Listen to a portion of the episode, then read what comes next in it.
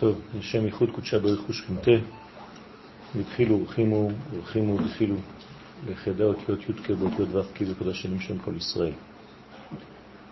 השיעור אה,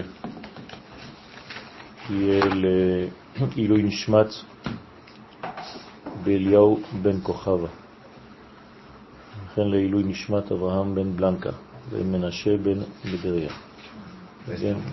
אסתר בת רוזה. ולעילוי נשמת סבא שלי, שהיום ההילולה שלו, רבי מחלוף בן רחמה, וגם לעילוי נשמתו של הרב מרדכי אליהו זצ"ל, שגם כן אתמול הייתה הילולה שלו, בעזרת השם. אנחנו סיימנו בפעם שעברה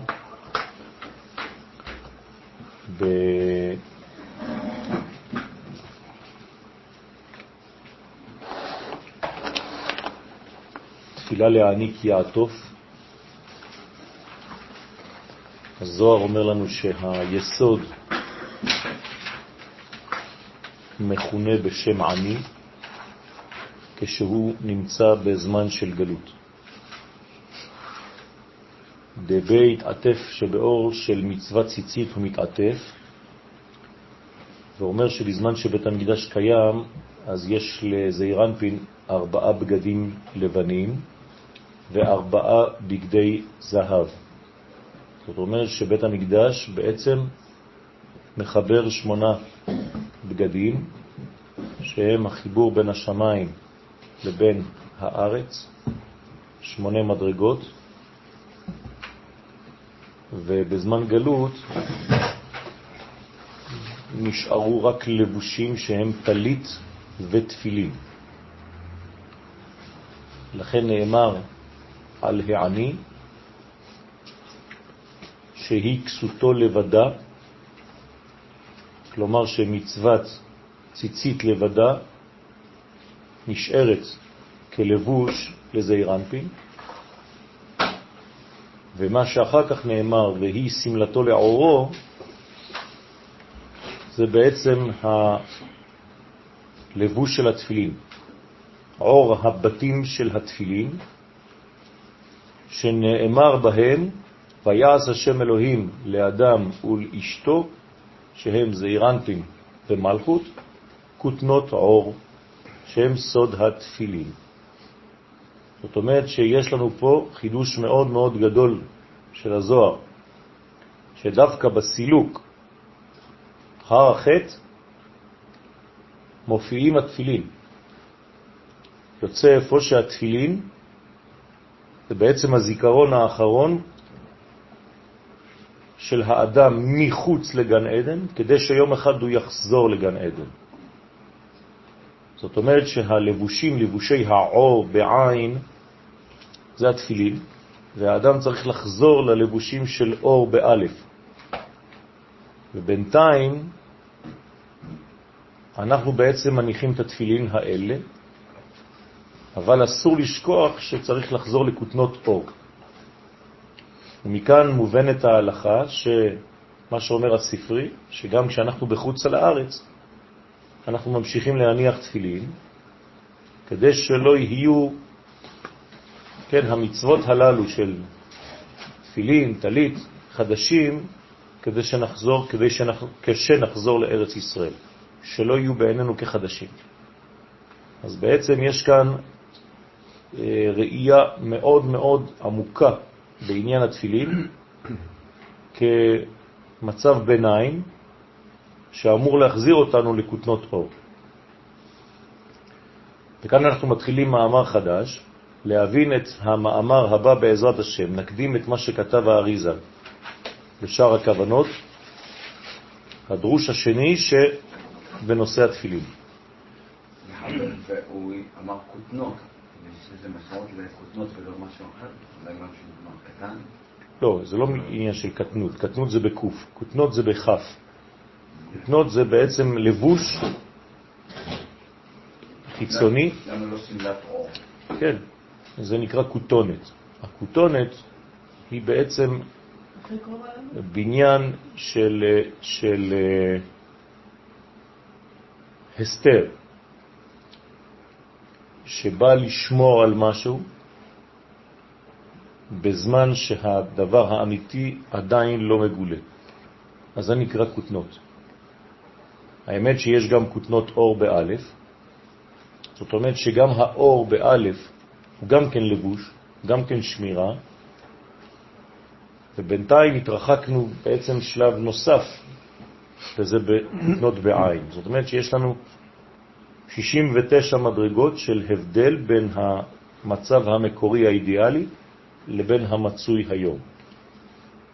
וכל עוד ולא נתקן את 69 המדרגות הללו, שזה בעצם מבחינתנו חזרה ותיקון של 70 אומות העולם, שהן, האומות הללו, מסמלות את החלקים החיצוניים של המציאות שלנו, כאילו נתכסינו ב-70 כיסויים, והתיקון של כל אותן אומות זה בעצם הזיכוך שלהן, כדי שאנחנו, עם ישראל, נשוב להיות העם הנביא שמקבל בצורה מאוד ברורה את המאמר, את הדברים האלוהיים. וכל עוד ולא נחזור למימד הזה, אנחנו בעצם רואים את התורה בצורה מטושטשת עדיין, בגלל שיש לנו עדיין את המכסה הזה של כותנות האור. יש אידיאל שנשמר אצל אחד מגדולי ישראל, והוא רבי מאיר, שאצל רבי מאיר, בספר תורה שלו, הוא השאיר, הוא לא כתב כותנות אור בעין. אצלו היה כתוב כותנות אור באלף. מה זה אומר? מה, הוא עושה נגד כולם, הוא עושה מה שבא לו, הוא עשה לעצמו ספר תורה ולא רצה להגיד כותנות אור? אלא שרבי מאיר הוא בעצם הניצוץ האחרון שמאיר ממה שהיה לפני הנפילה, מהאור המקורי. לכן קוראים לו רבי מאיר. זאת אומרת שיש תמיד מנגנון כזה ביהדות, וזה מה שחשוב לשמור ולזכור, שלא חשוב לאן אדם נופל, לאן האומה נופלת, תמיד יש ניצוץ אחד שנשאר טהור וזך, מין עצם לוז, שממנו אפשר לאחוז ולחזור למקור. בדיוק. כמו השמן, שכל השמנים נטמעו, ונשאר פח אחד חתום בחותמו של כהן גדול. זאת אומרת שתמיד יש לנו אפשרות, תמיד יש לנו אמצעי לשוב אל המקור. גם כשהמקור הלך לאיבוד כביכול, הוא השאיר לנו ניצוץ אחד, זיכרון אחד, שדרכו אפשר למשוך את החוט חזרה ולשוב לשורש. אז אותו דבר כאן, וכאן האריזל אומר לנו בעניינים של תפילין, שבתפילין של ראש יש 21 אזכרות כמספר שם אקיה. כלומר ששם הוויה מופיע 21 פעמים, ו-21 זה בגמטריה השם הזה, שם אקיה, וארבעה בתים שבתפילין של ראש, אתם זוכרים שתפילין של ראש מחולקות לארבעה בתים,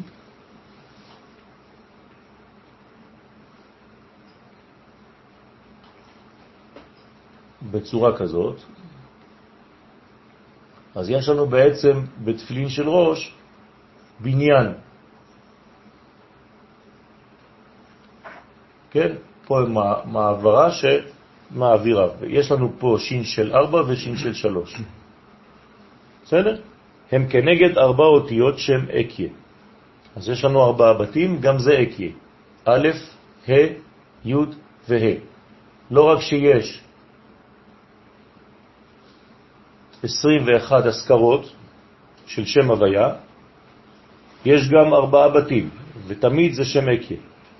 ודלת פרשיות הם כנגד דלת אותיות שם הוויה. יש פה ארבעה אותי, בתים גם כן, אז זה י' כו'.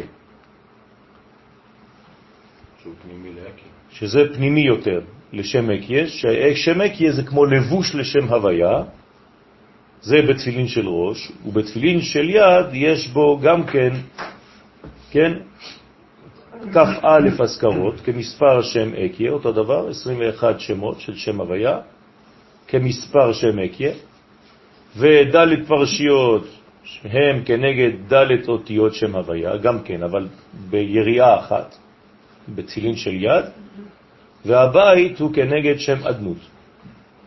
אז יש לנו בעצם שם אקיה פה, שהוא הלבוש לשם הוויה, ובצילין של יד שם אדנות,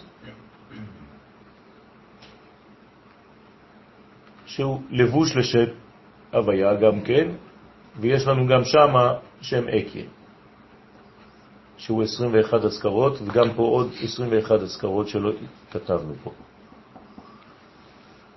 זאת אומרת שיש לנו פה מערכת שלמה, פה זה תפילין של יד, כן? שאין בהם את החלוקה, אלא רק בית אחד. וזה שאמר ארבעה בתי דרשע אינון אקיה. אז עכשיו הזוהר הקדוש, כאן הייתה הקדמה של האריזל כדי שנבין את הזוהר, ארבעה בתים של ראש באינון אקיה, זה שם אקיה. ארבעה בתים של תפילין, בתים, כן? בתים זה מלכות. הבתים זה הדבר החיצוני, הדבר המקיף.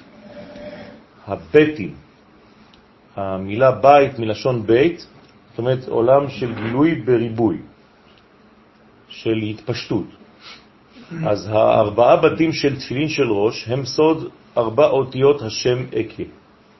כי שם אקיה, שוב פעם, ברמה עליונה, זה גם לבוש לשם הוויה. שם הוויה הוא תמיד פנימי ביותר, בכל הקומות, לא חשוב איפה אנחנו נמצאים, שם הוויה זה הפנימי, ויש שם שהוא כמו לבוש אליו, אז בקומה העליונה זה נקרא שם אהיה, ובקומה התחתונה זה שם אדנות. ולכן נקראים בתים לפי שהם כלים לאורות של הפרשיות שבתוכם. אז יש בית ואור. האור הפנימי נקרא איש והבית נקרא ביתו. כן, כמו שאיש וביתו באו. אז כל מה שנמצא בפנים נקרא איש, כל מה שמקיף את האיש הזה זה כבר כלי וזה בית. לכן ארבע פרשיין, ארבע פרשיות דעינון שם, שהם, עכשיו זה בסדר, קדש לי, כל בכור, והיה כי הביאך שמע ישראל, והיה עם שמוע. ארבע פרשיות שהן י' כ' ו' כ'. כלומר, כנגד ארבע אותיות שם הוויה. ארבעה בתי דיד, דעדני. עכשיו, ארבעה בתים של תפילין של יד, הגם שאינו אלא בית אחד, ואין חלוקה כזאת של ארבעה בתים, אלא זה לא עניין של חלק, זה עניין של אחדות של אחד, אבל לפי שיש בו ארבע פרשיות כמו בתפילין של ראש, למרות שהוא רק בית אחד, כן?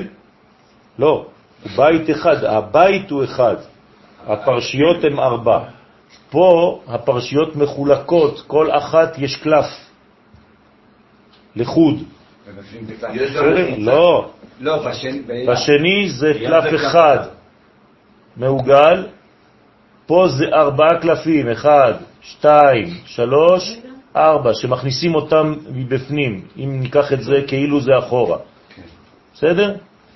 אני מכניס ארבעה בתים פה, ופה יש רק בית אחד, בבית אחד יש קלף אחד. בקלף הזה יש ארבע פרשיות, ופה יש ארבע פרשיות בארבעה בתים. מה? כי היה זה ריחוק. כן, כן. אז שוב פעם, צריך להבין מאיפה זה בא, תכף. נחשב גם כן לארבעה בתים, למרות שזה בית אחד. והם כנגד ארבע אותיות שהם אדנות. אז הנה התשובה, בגלל שזה התרחק, זה כבר לא שם אהיה, זה כבר שם אדנות. שם אדנות נמוך יותר משם אהיה. לכן ארבע פרשיין, דא י' כ' ו' כ', ארבע פרשיות של צילין של יד, הם גם כן כנגד ארבע אותיות שם הוויה, ובכל ארבע פרשיות יש 21 שמות הוויה. כלומר, אם אני סופר כמה שמות הוויה יש בארבע פרשיות, למרות שזה בתוך בית אחד עם גביל אחד, יש 21 פעמים את שם השם, י' כו' כ'. זאת אומרת שבסופו של דבר ובהון מ' ב' אזכרות. יש לנו בעצם 22 שמות, י' כ' ו' כ', 42, בין בתפילין של יד, בין בתפילין של ראש, ביחד, יש לנו בעצם 21 ו-21, 42. בסדר? בשמונה פרשיות בסך הכל, נכון? ארבע פרשיות מחולקות פה ואר... וארבע באחד. שיש בהם מ"ב אזכרות בכל שמונה פרשיות של התפילין, של יד ושל ראש. זאת אומרת שאם אנחנו זוכרים את שם מ"ב, שהסברנו ששם מ"ב זה בעצם השם שלוקח אותנו, מרים אותנו ממצב, מסיטואציה נתונה לסיטואציה חדשה, מין מעלית רוחנית שמעלה אותנו או עוזרת לנו ליתר דיוק לגשר בין שתי קומות. כמובן שבמדבר אותם מסעות זה מגשר בין הבחינה שנקראת מצרים לבין הבחינה שנקראת ארץ ישראל. כלומר, שינוי רצון ממצרים לארץ ישראל. וצריך לזכור את מצרים, לא לשכוח את מצרים, כי מצרים זה בעצם סוד הריבוי. ארץ ישראל זה סוד האחדות, ושניהם חייבים להיות. זה לא קפיצה, זה הדרגה. אם זה היה קפיצה, אז לא היו בכלל מסעות. אה, בסדר? אז יש לנו הליכה. הליכה זאת אומרת התקדמות, השתכללות, בניין, מדורג, כמעה כמעה, כך היא גאולתם של ישראל. כמעה כמעה, פירושו של דבר 42 סוד שם מ"ב. אותו דבר כאן, תפילין מלשון קשר, תפילה.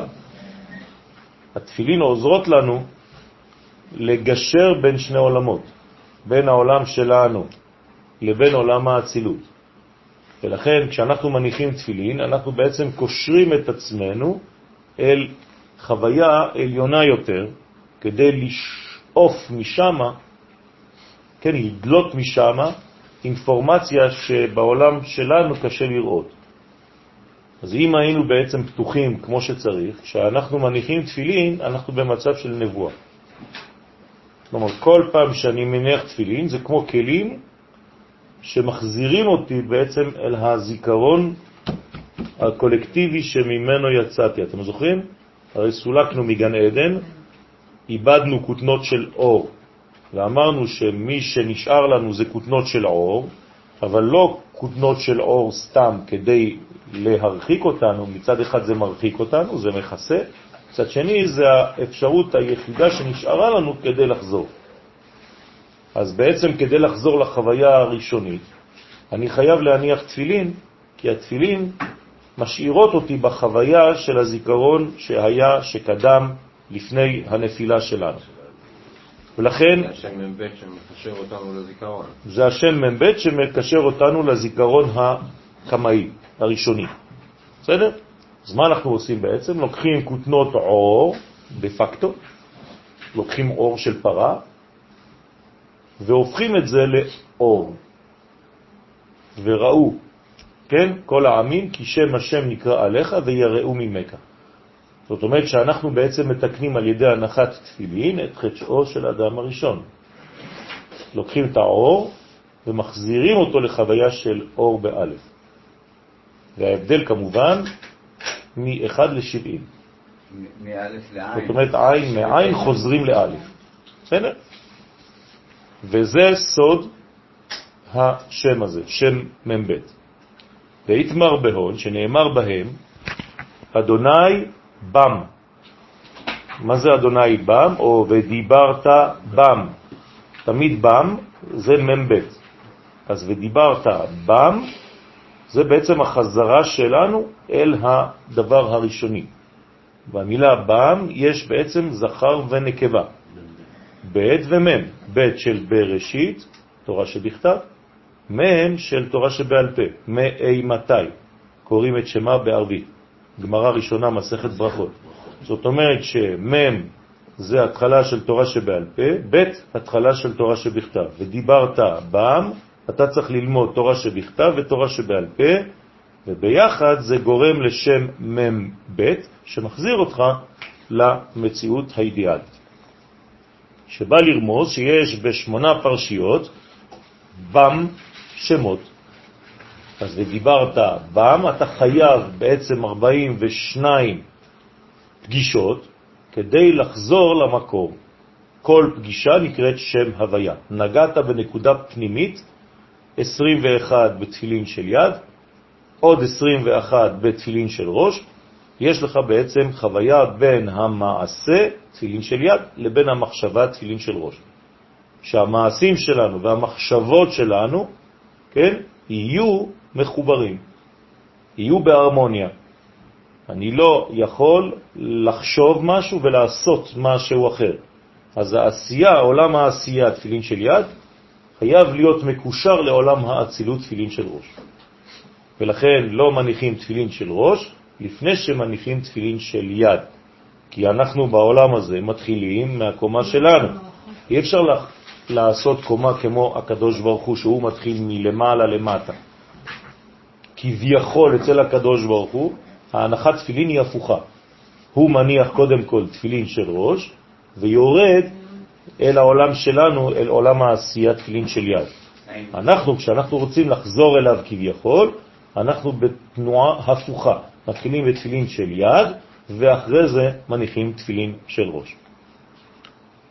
אצלנו אנחנו כאילו מניחים יד, פותחים ראש, ממשיכים. כן, אבל ההמשך הזה זה רק חתימה. ההנחה של התפילין זה לא פה, זה פה. ברגע שהנחת את הבית על הקיבורת והידקת, זה הנחת תפילין. הוא מסיק דבריו ואומר, דע יהיו, דרך אגב, הברכה היא לפני ההדקה. בסדר? הידוק. הידוק. דע יהיו, זה מה שכתוב, כי היא כסותו לבדה, שרומז על הטלית והציצית. כסותו. כן? בזה הוא מתכסה. על מי זה נאמר? על העני. כלומר, העני אין לו שום דבר מאשר טלית. זה מה שזה אומר. היא סמלתו לאורו, זה השלב השני, רומז על אור הבתים של התפילים.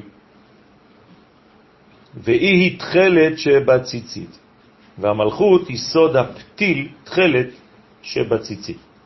כלומר, מדאורייתא, בציצית שלנו אנחנו צריכים חוט תחלת. אחד מהחוטים הוא תחלת מן החילזון, ולכן זה בעצם הבניין של המלכות. המלכות זה סוד התחלת. בגלל שהיא מידת הדין, אז אסור לה להיות שולטת. תמיד היא עטופה בלבן. אז גם כשקושרים בציציות פתיל תחלת, במידה ומצאנו את התחלת האמיתית, אז זה מתחיל למרות זאת בלבן ומסיים בלבן. אף פעם אנחנו לא מסיימים בתחלת, כי התחלת היא מידת הדין לבדה, ולכן צריך למתק אותה בלבן, כלומר בחוטים הלבנים האחרים שבציצית.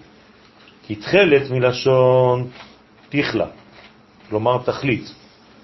וזה בעצם גם כן העניין של מידת הדין, לפי שדיני המלכות מחלים את כוחות החיצונים. אז חייב שיהיה בעצם כוח מתנגד, כוח לוחם, מידת הדין שבקדושה, שנלחמת נגד כוחות החיצונים, ולכן מי שיש לו תחלת, הוא בעצם נשמר יותר ממי שאין לו תחלת בציצית, כלומר הוא דוחה בעצם את כל כוחות החיצונים. אז יש מחלוקות היום אם הגענו לתחלת האמיתית או לא, כן, יותר ויותר אה, רבנים וגדולי ישראל ואדמו"רים, כן, מקבלים שהתחלת שיש לנו היום היא ממש אה, קרובה לאמת, או שהיא באמת האמת, כן, אני לא רוצה להיכנס עכשיו למחלוקות, אבל יש מכל הכיוונים. ואומר עוד, היא היא סוד הייבום. המלכות היא סוד מצוות ייבום. מה הקשר? מפרש יבמה דילה בגלותה, שהיא היבמה שזעירן פעין בגלות. כן, כאילו שהאישה הראשונה מתה, או שהאיש הראשון מת, ליתר דיוק, והאח של האיש הראשון בא ומייבם את האישה. מה זה אומר? אז הנה, דהיינו כשזעיר אנפין מתלבש במתת, דיצירה בסוד הגלות. זאת אומרת שזעיר אנפין כביכול מתחבר למדרגה אחרת, כן, שביצירה, כשהוא נמצא בגלות. כשעם ישראל נמצא בגלות, המצב הוא לא נורמלי.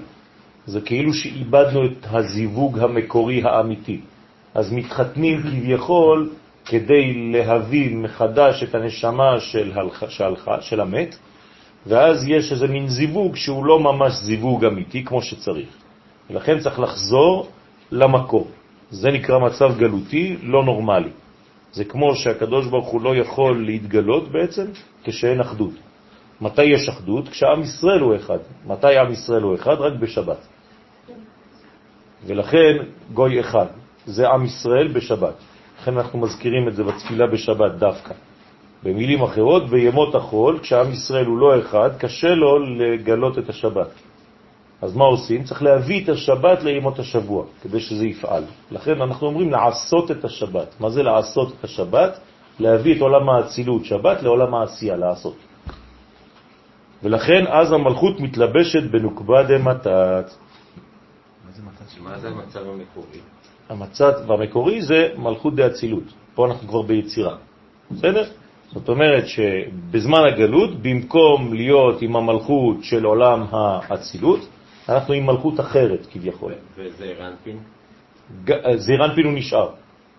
הוא נשאר באצילות, אבל הוא מתייחד עם מדרגה חיצונית יותר. כתוב שבגלות הוא מתלבש במתת יצירה. נכון. אז במקור... אז במקור הוא בעצם... דאצילות מתלבש במלכות דאצילות. בסדר? משם נולדנו, מזון דאצילות. אז המלכות מתלבשת בנוגבה דמתת, כן? ואז זעיר אנפין נקרא יבם. כלומר, זה כאילו מדרגה אחרת, הוא מייבם אותה, שצריך לייבם אותה בסוד הייחוד, והיא נקראת יבמה. תשימו לב במילה יבמה, שהיא אותיות י' ב' מ' ה', או מ' ב' י' כ'. נכון? זאת אומרת שיש פה ב' י' מ' ה', פירושו שהמלכות אומרת שהייבום בי או ב' י', כן? כלומר, בתוכי הוא על ידי השם מה. למדנו ששם מה זה השם של הזכר, אז היא אומרת בי, בתוכי יש שם מה. אז זה נקרא יהיה בה מה. אבל זה לא מצב אידיאלי, אני מזכיר. כי אף על פי שזון הם בגלות, במתת, כן? עם כל זה הייחוד הוא על ידי שם מה, של אותה מדרגה. כלומר, מדרגה חיצונית, שדומה איכשהו למדרגה הפנימית, אבל בכל זאת לא לשכוח שמדובר בחוץ. אז זה נקרא בחוץ, עד לא יצר ארץ וחוצות. ארץ זה ארץ ישראל, סתם, משנה במסכת תענית, וחוצות, חוץ לארץ. אז ארץ וחוצות זה ארץ ישראל וחוצות. זאת אומרת הגמרא, כל פעם שלא מדברים על שום דבר, רק אומרים ארץ, סתם, זו ארץ ישראל. וחוצות, חוץ לארץ. ולכן צריך להבין איפה אנחנו נמצאים במצבים כל פעם שיש זיווג. האם יש זיווג בחוץ לארץ? תשובה, כן, אבל זיווג חיצוני. כי אם לא היה זיווג בכלל, היינו מתים, נכחדים. אבל יש זיווג שהוא מעין זיווג. זה לא זיווג אידיאלי, זה לא זיווג אמיתי כמו שצריך שיהיה, אבל זה מינימום ויטלי, מינימום חיים כדי שלא נמות. אבל בגלל זה הוא כותב גוי אחד בארץ. כן, בארץ זה ארץ ישראל, סתם. זה כאילו לשמור על מה שזה, לשמור על שלא יהיה... אמרתי, כמו אדם שנמצא בקבר ויש לו הבלה דגרמה.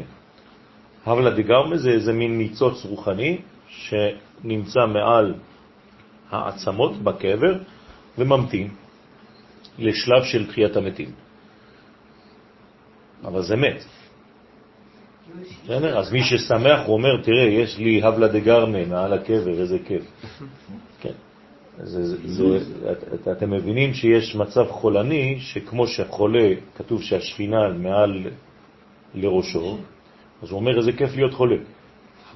אז בדיוק ככה אומרים אנשים שנמצאים בחוץ לארץ, תראה, אמרו בכל מקום שגלו ישראל, גלתה שכינה עמהם, איזה כיף. כן? אתה לא מבין שאתה גורם לשכינה לצאת בגללך, ואתה קורא לזה איזה כיף. כלומר, היא מתפזרת, יוצאת ממקומה בשבילך, ואתה חושב שזה מצב אידיאלי. כן, אז צריך להבין כל הזמן איך אומרים את הדברים, באיזה אינטונציה אומרים את הדברים.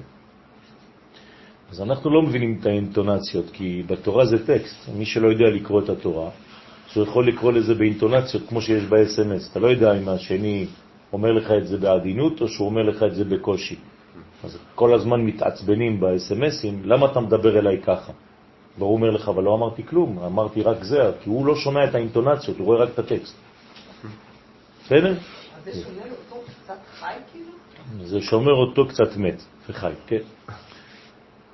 מצב ביניים, לא נורמלי. בטרי גיבוי.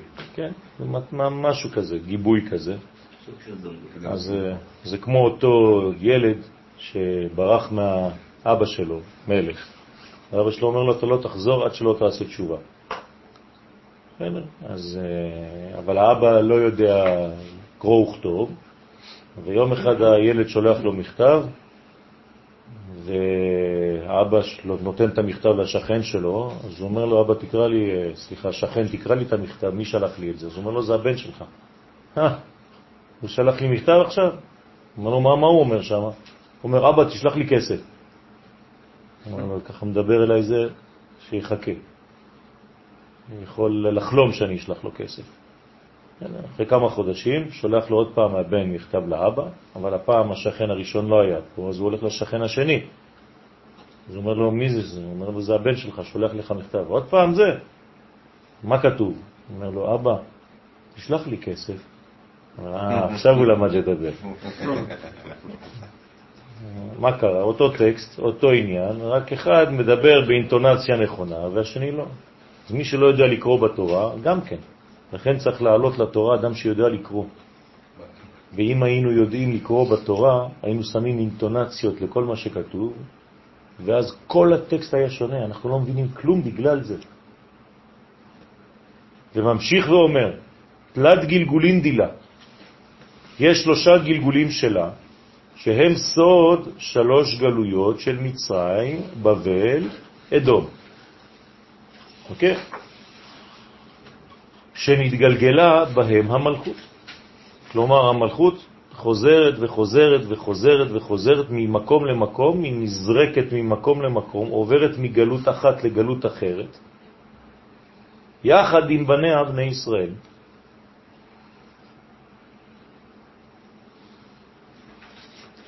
עינון לקבל תלת הבהן, והם כנגד שלושה אבות. זאת אומרת שעם ישראל בגלות צריך להיבנות מחדש. בגלל זה הוא נמצא בגלות. כדי לחזור למקום האמיתי, ואחרי זה מהבניין הזה לחזור לארץ ישראל. רוצה לומר שיגאלו מן הגלות, יגאלו מן הגלויות בזכות אברהם, יצחק ויעקב. זאת אומרת, רק כשעם ישראל מלא בחסד, גבורה ותפארת, בג' קווים, שאנחנו מכנים את זה עולם התיקון, רק אז אפשר לחזור בעצם לזמן של גאולה. במילים אחרות, זמן הגאולה זה אלוהי אברהם, אלוהי יצחק ואלוהי יעקב, הוא מביא גואל. אתם רואים שזה בסדר של התפילה. זאת אומרת שרק כשיש לך בעצם מנגנון של ימין, שמאל ואמצע, שאתה מאוזן, זה נקרא שיש לך שלושה אבות, שיש לך ג' קווים, סוד אדם, א', ד' ומ', תיקון, ג' קווים, אז אתה יכול לחזור לארץ ישראל, אתה יכול לחזור ולהיות בגאולה. בסדר? כמה זה בראשי תיבות אברהם, יצחק ויעקב? אברהם זה א', יצחק י', יעקב י', 21. זאת אומרת שם אקיה. שם אקיה, פירושו של דבר, אהיה אשר אהיה. זאת אומרת שיש הבטחה שרק בשם הזה אהיה עמכם בגלות זו כמו שאהיה עמכם בגלות אחרת, ויש לכם עתיד. כי אהיה זה אני מחר. זאת אומרת שאהיה זה שם הוויה תקווה ביום של מחרת שיהיה טוב. לכן אהיה אשר אהיה, גמטריה אמת. 441, 21 כפול 21, אשרה, כן, אשר זה כפל, ולכן זה גמטריה של אמת. במילים אחרות, אברהם, יצחק ויעקב, זה בעצם הערובה שאנחנו חוזרים לארץ ישראל בזכות שם עקב. כי משתי גלויות הראשונות נגאלו ישראל בזכות אברהם ויצחק. רק אברהם ויצחק. ומגלות זו, האחרונה, ניגאל בקרוב בזכותו של יעקב אבינו. זאת אומרת, הגלות שאנחנו נמצאים בה היום היא בעצם סיום התיקון של הכל. לכן הגלות היא בעצם גלותו של יעקב, שכשניגאל נחזור לאיזה שם? ישראל. לכן מדינת ישראל ולא מדינת יעקב. זה כבר רמז לתיקון. ומי שעשה את זה הוא לא כיוון, הוא לא ידע, הוא יכול היה לקרוא לזה בשם מדינת יעקב. קראו לזה מדינת ישראל, יש חוויה של נבואה קולקטיבית, שאנחנו קוראים לדברים כפי שהקדוש ברוך הוא מתכנת את זה, ומתכנן את זה גם בלי שנדע. ולכן זה הרמז שמיעקב חזרנו להיות ישראל. היום תשאל כל יהודי, כן, מה אתה? הוא לא יגיד לך אני יעקב, יגיד לך אני ישראל. זאת אומרת שגם הגויים מכנים אותנו היום ישראל, נכון? זאת אומרת, עצם זה שגוי אומר לנו ישראל, הוא כבר נותן לנו כוח. כך אומר הבן ישחי, בלי לדעת אפילו. נכון, כי... המצב של ישורון? כן, ישורון זה אחר כך, זה כבר לראות מרחוק. אשור זה לראות, זה ישורון זה כבר כשתחזור הנבואה. לעם ישראל בצורה ממש קולקטיבית וברורה, אז אנחנו עולים עוד מדרגה למדרגה של ישורון. אבל על כל פנים, כשאנחנו ישראל היום, אנחנו כבר במצב, ברוך השם, של בריאות. שהרי מתי קיבלנו את השם ישראל? כשנלחמנו נגד שרו של עשיו ויכולנו לו. והוא נכנע, והוא כינה אותנו בשם ישראל. במילים אחרות, כשיום אחד בהיסטוריה, אם הייתי מדבר איתכם היום, לפני 80 שנה, לא הייתי יודע על מה אני מדבר, נכון? אז הייתי אומר לכם בשיעור, תדמיינו שאנחנו 80 שנה אחורנית, כשיום אחד נחזור ונקרא ישראל בשם האומות, אז אנחנו כבר בשלב של התחלה של גאולה. כשיום אחד, ואחרי זה נגיד שאני מתתי, ואתם נשארים ואתם רואים את הקמת מדינת ישראל, אתם אומרים, וואי, יואל אמר לנו שכשנקרא שוב ישראל, זה אומר שזה ראשית צמיחת גאולתנו. זה בדיוק מה שקרה. זה מה שקורה עכשיו, הם משתמשים, אנחנו צריכים להיות כל כך בפה שלהם. אז זה, זה, זה ישראל, מכנים אותנו במדרגה שלנו החדשה. עכשיו, מי זה שרו של עשיו? אומות העולם. ברגע שאומות העולם נכנעות וקוראות לך בשם הזה, זהו, זה, זה, זהו. זאת הוכחה ברורה שדבר השתנה. נפל, כן, חידוש, נפל דבר בעולם. דעלי הוא איתמר, שעל שלוש הגלויות נאמר, הן כל אלה יפעל אל פעמיים שלוש עם גבר. כן? זאת אומרת שיש כאן רמז לשלוש גלויות שנחשבות לשלושה גלגולים של כללות בני ישראל, כלומר של המלכות, של עם ישראל והמלכות שהולכת עמהם בכל מקום שגלו. אז הגלגולים האלה הם בעצם מצבים של שיפור, של השתכללות. כל גלגול מרים אותנו קומה. זה לא שאנחנו עוד פעם חוזרים וחוזרים וחוזרים וחוזרים כאילו לא קורה כלום. אדם שחוזר בגלגול, משמעות הדבר שבגלגול הקודם הוא כבר השתפר. לכן הוא מסוגל לבוא עוד פעם ולעלות עוד מדרגה. אם לא, הוא לא חוזר. ולכן כל הגלגולים האלה, כל הגלגלים האלה, הם פשוט גילויים שונים של המדרגה שלאט לאט הופכת להיות מי שהיא צריכה להיות. מדובר בעצם בדמות אחת, בחיה אחת, שעומדת באמצע הרקיע, ששמה ישראל, שירדה והתלבשה באנשים, ולאט לאט אותה חיה כן רוצה להתגלות. ברגע שהיא תתגלה, היא תהפוך להיות יחידה. זאת המדרגה הגדולה ביותר, זה ביאת המשיח. זאת הסיבה באמת שיהודי שמפספס את תפילת ערבית שהוא תפילתו של יעקב. אז אתה אומר את זה בסוף. נכון? כן, אבל זה מבחינה אינדיבידואלית. פה אני מדבר זהו. על הכללות. כללות כל ישראל. זה שהחסרת את זה, כאילו? כל זה שהחסרתי את זה? כן, אז, אז ה- בעצם המדרגה האחרונה היא בעצם הסיומת. עכשיו, את זה אני לא יכול לפספס מבחינה לאומית, קולקטיבית. ברגע שאני חי את הדבר הזה מבחינה לאומית, אז יכול להיות שיש אנשים שמבחינה אינדיבידואלית לא יהיו ממש קשורים לדבר הזה. אבל עצם היותם חלק מעם ישראל, הם נלווים. לא ליפול למלכודת שבגלל שיהודי אחד למשל לא עושה משהו, אז הוא כאילו מחוץ למערכת. זה לא נכון. בסדר?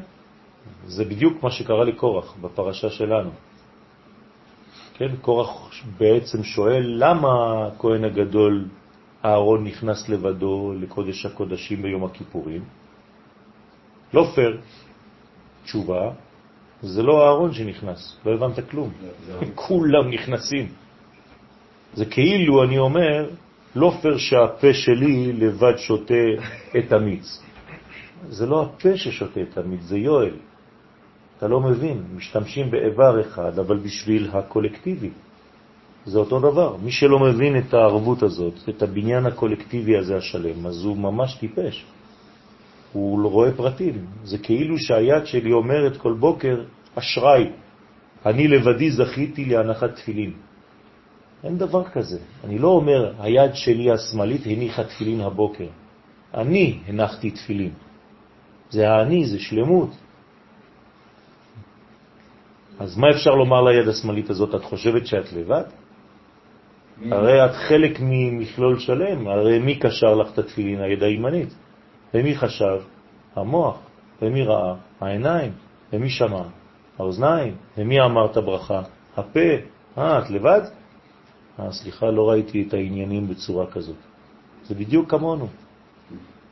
אז אתה חושב שיש לך פה איזה חצר כזאת וחצר כזאת, וכל אחד יש לו גישה אחרת, ומבחינתך הוא לא רלוונטי, אתה טועה. זה לא נכון. אם אתה יודע להכיל אותו והוא לא יודע להכיל אותך, יש לו בעיה, כי הוא לא מבין שהוא חלק מאחד. זה בדיוק הבעיה של אנשים שהם קטני אמנה, הם לא יודעים לכלול גם את מי ששונה.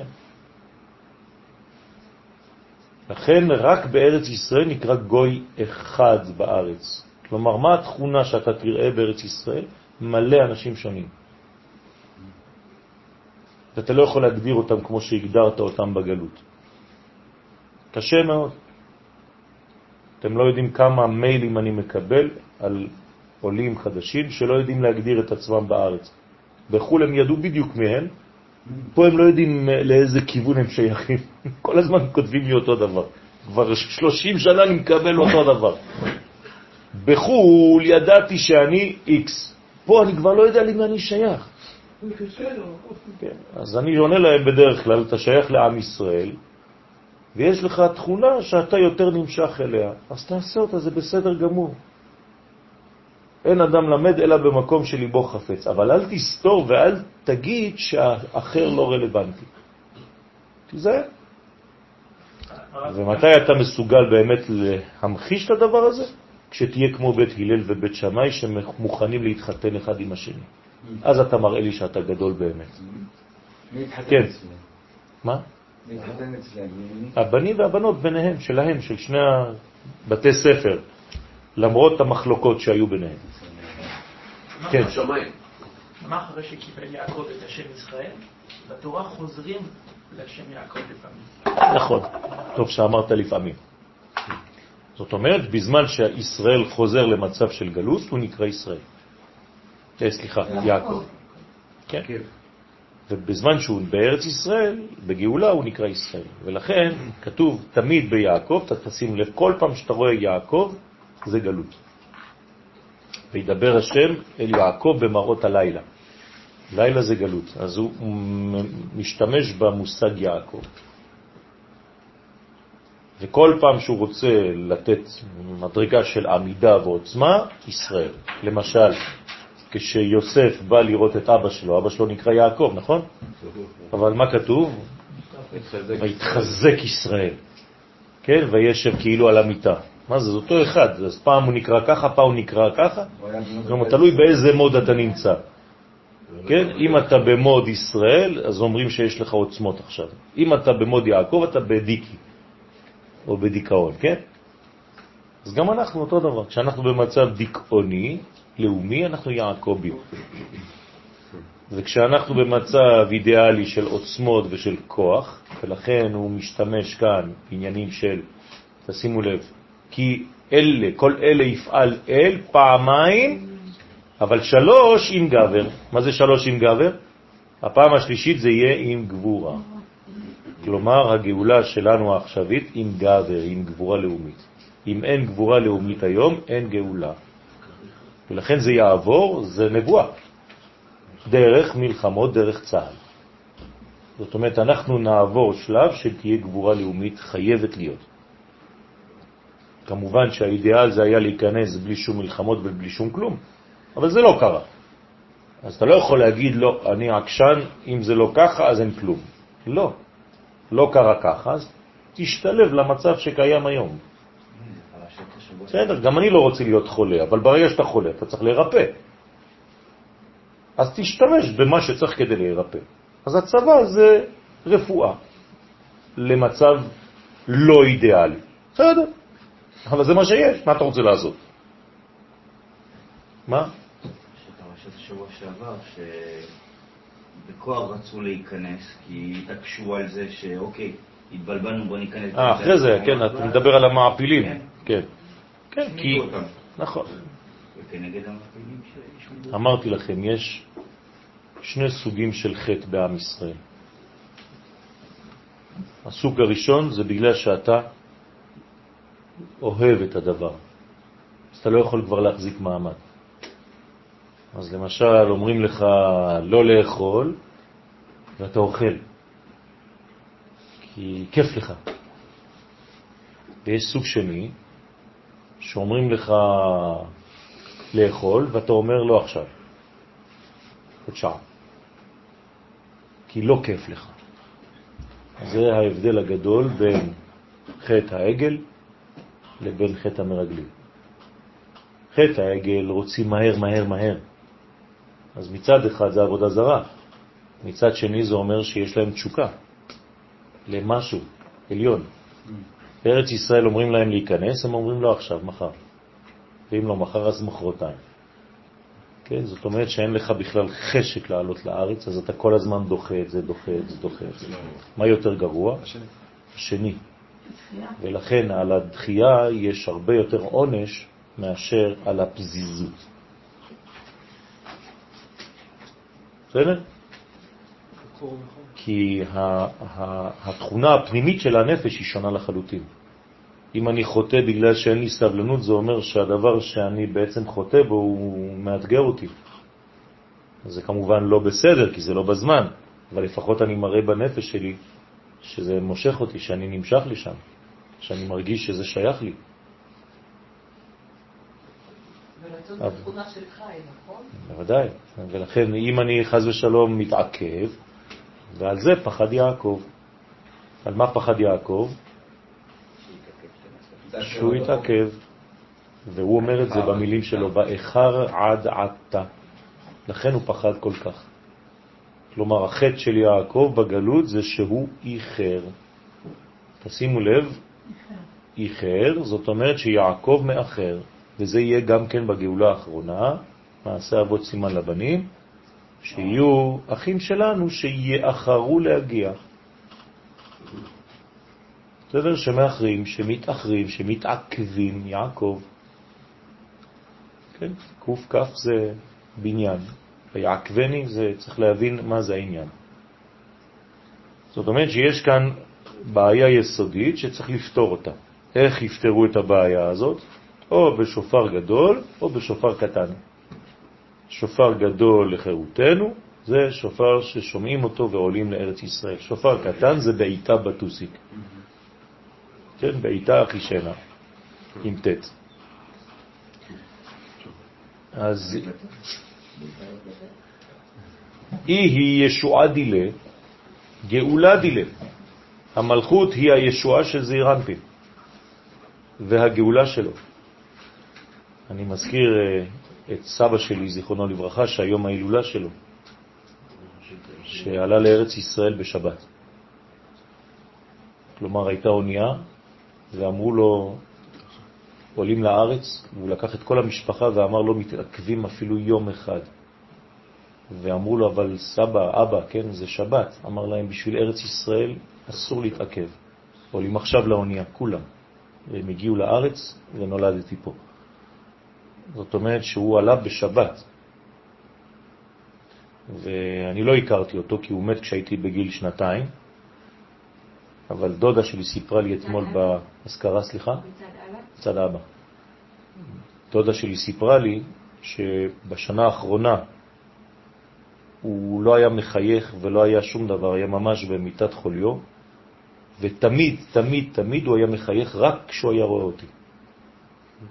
אז תמיד היו מביאים אותי כאילו אני איזה מין ליצן כזה, רק כשהיו מביאים אותי אז הוא היה, היה לו חיוך על הפנים והיה עושה ככה עם הראש.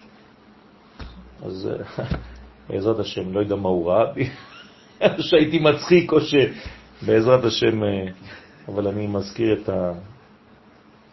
אז הוא עומד מול הפנים שלי בסטודיו.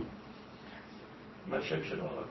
רבי מחלוף, אני גם כן נקרא על שמו, כן, בן רחמה. תן נשמתו צרורה בצרור החיים. הוא בסדרות. היום ממש. הוא בסדרות.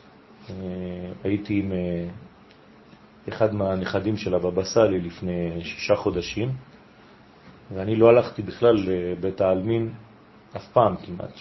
40 שנה לא הייתי בבית העלמין שם. אני זוכר, כשהייתי ילד קטן הלכתי פעם עם אבא שלי, בסדרות.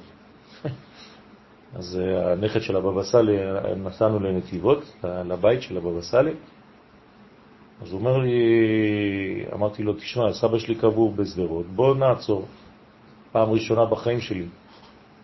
הוא אומר לי, בטח, מה, צריך לעצור, נלך ואחרי זה נמשיך. אז uh, עצרנו, אמרתי לו, טוב, עכשיו איפה אני מוצא אותו? בית עלמין ישן, חבל על הזמן, וענק. אז הוא אמר לי, תעשה כמו שאימא שלי אמרה לנו. תמיד, אצל הבבא סאלי זה, תעמוד, תבקש ותלך. אז נכנסתי לבית העלמין, עיר שלמה, כן, של קברות, ואמרתי, כן, הקדוש ברוך הוא, תנחה אותי לסבא שלי, זיכרונו לברכה, אף פעם לא הייתי פה, אני מבקש ממך לעזור לי. ואיך שאני אומר לכם את זה, ממש, השם עדי. הלכתי, הלכתי, הלכתי, הלכתי, הלכתי, בלי לעצור אפילו, בלי להסס ובלי להסתכל, רק הלכתי, כמעט עם עיניים עצומות, ועצרתי. כשעצרתי, זה היה מולי. ממש. וזה לקח כל הסיפור הזה, בדיוק בשעון, 15 שניות. כלומר, הלכתי 15 שניות, לא חשוב איפה, בבית הקברות, ועצרתי, וכשעצרתי זה היה הקבר של סבא שלי. השתבח שמו. אתה מבין למה הוכיח תשובה אותך? זה רק להגיד לכם, והוא, ניסיתי למצוא את הספרים כי הוא היה כותב הרבה, ולצערנו הם נתנו את הכל לגניזה. ורצתי כמו משוגע בכל בתי הכנסת, פשוט מאוד כשהוא נפטר, לא ידעו, לא, לא היה להם את, ה, את הערך הזה של הדברים, הם לא הבינו, שמו הכל בקרטונים וזה, נתנו לאיזה בית כנסת, שמו את זה באיזה גניזה וזה, ואני רצתי בכל הגניזות באשדוד, בבתי כנסת וזה, לא מצאתי שום דבר. בעזרת השם. הוא מפרש בגין דקודשא בריחו לת לרשותה לאפקה מן גלותה, לפי שאין רשות מן המעציל העליון לקדוש ברוך הוא שהוא זעיר אנפין שיצא לבדו מן הגלות. עד דאי נפקת עימה, עד שהשכינה תצא עמו יחד. זאת אומרת שבעצם כשיש גאולה הם יוצאים זכר ונקבה. זה לא שהזכר חוזר, חוזר לבד, סליחה, או הנקבה חוזרת לבד, שניהם חוזרים ביחד. ולכן הישועה והגאולה, תשימו לב לשני הביטויים, הישועה והגאולה, אתם זוכרים מה זה ישועה? שלו, והגאולה שלנו, שזעיר אנפין תלויה בזמן שתצא המלכות מן הגלות. במילים אחרות, כשעם ישראל, שהוא המלכות, חוזר לארץ ישראל, את מי הוא גואל? את הקדוש ברוך הוא. בסדר? שימו לב, זה, זה פשוט מבהיל. אנשים חושבים שהשם גואל אותנו, אנחנו גואלים אותו כביכול. זה מה שאומר לנו הזוהר פה. הוא מחכה לנו, כן, כמו שלא ייכנס לירושלים של מעלה, עד שאתם לא תיכנסו לירושלים של מטה. זה אותו דבר. והוא ממתין להתעוררות שלנו. ממש. והוא עוד, כן, ואמר עוד, היא נבואה דילה, המלכות היא הנבואה של זעיר אנפין. כלומר, מה זה הנבואה? תשימו לב אילו ביטויים יש פה. המלכות היא הנבואה שלו, כלומר הביטוי המוחשי של הזכר. היא הנבואה. הרי נבואה זה בלשון נקבה. כלומר, כל נבואה חייבת להיות אישה. אישה. בתכונה הפנימית שלה היא גילוי. של מה? של רצון זכר, פנימי, גנוז. אז המלכות נקראת נבואתו של הקדוש ברוך הוא. כלומר, כשעם ישראל עושה משהו, זה מה שאמרתי לכם קודם, זה בעצם נבואה אלוהית. אתם מבינים?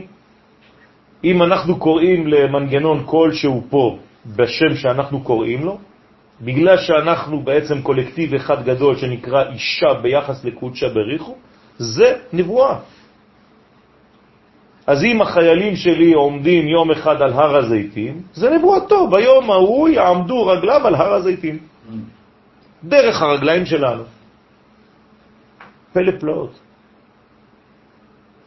כי אי אפשר לנביאים לקבל את הנבואה מנצח והוד דזעיר אנפין, אלא דרך המלכות. כי הרי נצח והוד שייכות כבר למלכות. אז זעיר אנפין כדי לנבא הוא חייב מנגנון נוקבי. אדם שאין לו דמיון, כלומר כוח נקבה מפותח, הוא לא יכול לנבא. הוא ביד הנביאים אדמה. יד זה מלכות, עשייה. הוא ביד הנביאים. למה אתה לא אומר במדרגה אחרת, מה זה ביד הנביאים? מה זה הידיים? כן. ביחס לנבואה הפנימית, השורשית, זה כאילו יד שמגלה. אז העשייה שלנו היא בעצם עשייה אלוהית. ואני אסכם את זה במילים שאני כל הזמן אומר לתלמידים בכל מקום בסייעתא דשמיא, זה דבר פשוט. לעולם, לעולם לא תראו את הקדוש ברוך הוא. אין מה לראות. מדכא אתכם? כל מה שתראו ממנו זה רק דרך המעשים של עם ישראל. זה הוא זהו, אין יותר מזה, אין. זה הוא. בסדר? אף פעם אין מה לראות, אין לו גוף ואין לו דמות הגוף, לא נערוך אליו קדושתו. אתה תראה רק את מה שעם ישראל עושה, זה מה שהקדוש ברוך הוא עושה. כשעם ישראל יבנה את ירושלים, אז אתה יכול לומר בונה ירושלים. הוא בונה, דרכי. זהו. מי שלא תופס את הרעיון הזה, הוא נכנס לבובה, מנגנון של בובות, כן? בית הבובות. הוא חושב שהקדוש ברוך הוא זה איזה מין בובה, שיום אחד תשלח לו איזה... אין, שום דבר. המחזיר שכינתו לציון זה בגלל שעכשיו עולים, זהו. עכשיו עולים בגלל שהמחזיר שכינתו לציון. בוודאי, אבל הפעולה שלו לא יכולה להתגלות אלא דרך הדבר הזה. אתה לא יכול לראות את זה בשום אפשרות אחרת. אין לזה ביטוי אחר. בסדר? הוא מנבא את זה, והנבואה עוברת דרך העשייה הזאת. לכן חוזרים ולא מבינים בכלל למה חוזרים. תשאל אותם, למה עלית? לא יודע, לא מבין בכלל. אני אומר לכם, אני מדבר איתם כל יום. אף אחד לא יודע למה הוא עולה. שמעתי. כן. להתגלות. יפה, יפה. אבל הבן אדם לא יודע, הוא לא יודע, הוא אומר אני לא יודע, עליתי, לא יודע, הילדים, לא יודע, שמעתי איזה משהו פנימי, זה, זה לא לוגי. אני אומר לו, תגיד לי, עשית חשבון? הוא אומר לי, לפי החשבון לא הייתי עולה. לא עולים לפי החשבון. מלך חשבון תוקע אותך, אתה לא עולה. זו המלחמה הראשונה, מלך חשבון. נכון? לכניסה לארץ. משגע אותך, אתה לא יכול לעבוד. אז מי שלא עולה, למה הוא לא עולה? בגלל שלושה ענקים. אמרתי לכם, נכון? אחימן, ששי ותלמי, ושם ילידי ענק. כן, גם, יליד, גם ילידי ענק ראינו שם. וואי, אחימן, אחי, מן, כן. כלומר, בעיות חברתיות. אחי. זה מה שאמרת לי בבוא. אני מדבר רק על זה. ששי, כן, מלחמה, בגדי שש. תלמי, בעיות של תלמים תלמים, כלכלה. כלומר, יש שלושה ענקים בארץ ישראל לכל הדורות, וכל מי שלא עולה היום זה או בגלל ענק אחד, או בגלל שני ענקים, או בגלל שלושת הענקים. כל יהודי גלותי שלא עולה לארץ, אומר לך, תשמע, אין חינוך בארץ, בעיה חברתית. אין כלכלה, פרנסה, טירני פה בלס וגאס, מרוויח חבל על הזמן. כן? כלכלה, תלמים, ומלחמה, מה הילד שלי ילך לצבא, חס ושלום. כן? ששי. הוא מפרש, כי נבואה חלילה שיט דרגים. הנבואה כלולה משש מדרגות. כלומר, כדי לנבא צריך להיות, צריך להיות שש מדרגות. למה? כי הנבואה באה מבינה, בשורש, נכון? בעולם הבא. כשהבינה יורדת ומתגלה במלכות, אז בעצם יש שש מדרגות של זעירנטים. המדרגה העליונה היא נקראת ישראל. ישראל היא פה. והמדרגה התחתונה נקראת יעקב. יגל יעקב, ישמח ישראל. איך קראנו למדרגה הזאת? סגולה.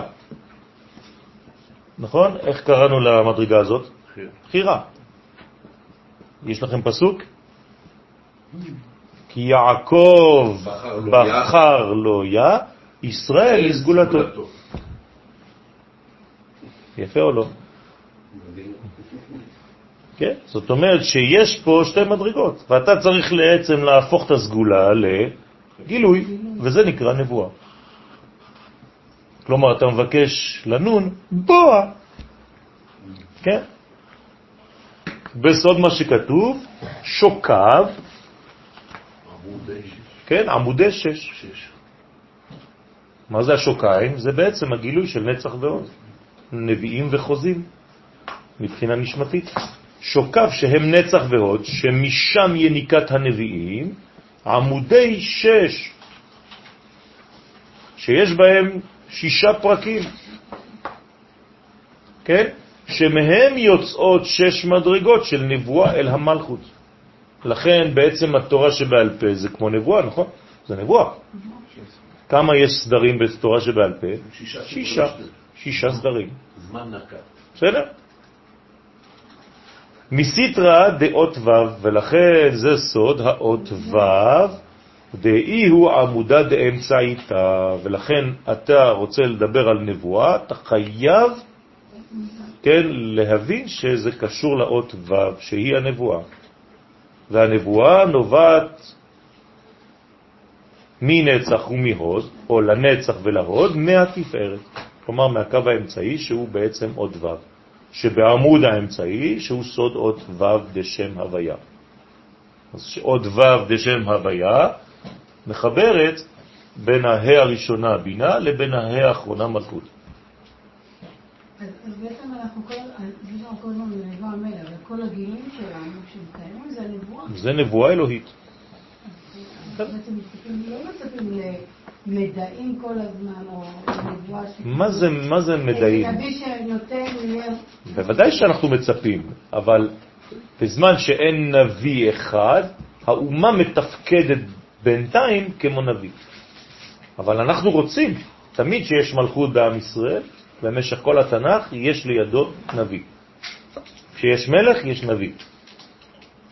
כדי שהמלך, שהוא המלכות, יבין את הכיוונים שהוא צריך להיכנס בהם. ולכן הנביא הוא בעצם עוזר למלך, למלכות. אז הנבואה מביאה למלכות את הערכים העליונים. גם נביא וגם מלך? לא, יש נביא בזמן דוד. בסדר? דוד הוא מלך. אז יש לו רוח הקודש, יש לו מדרגות, אבל אנחנו לא אומרים עליו דוד הנביא. דוד המלך. מי היה נביא בזמן דוד? הוא השני. הוא הנביא מה? השני. היו כמה.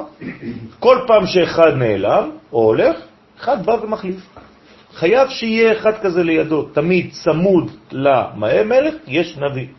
בספירות, צמוד למלכות, יש נצח ועוד. זהו. שמצד זה נקראים הנביאים נביאי אמת. למה הם נקראים נביאי אמת? כי מה זה אמת? קו אמצעי, תפארת. תיתן אמת ליעקב.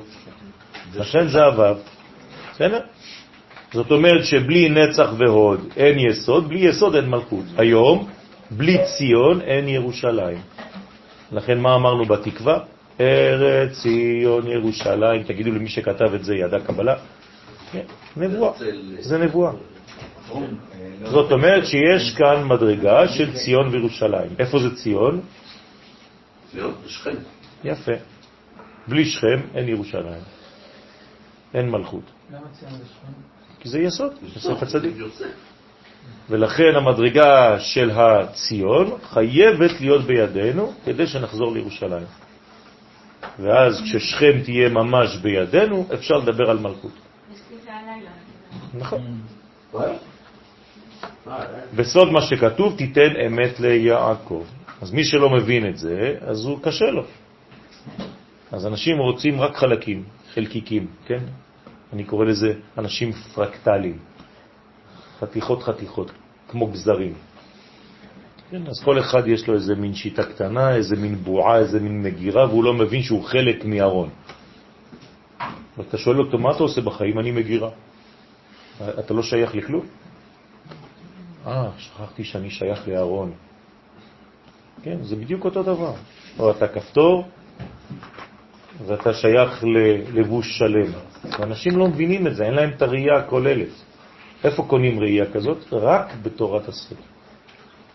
מי שאין לו תורת הסוד לא מצליח לראות בצורה כוללת, רחבה, מראש, תוך וסוף, את כל המציאות כולה.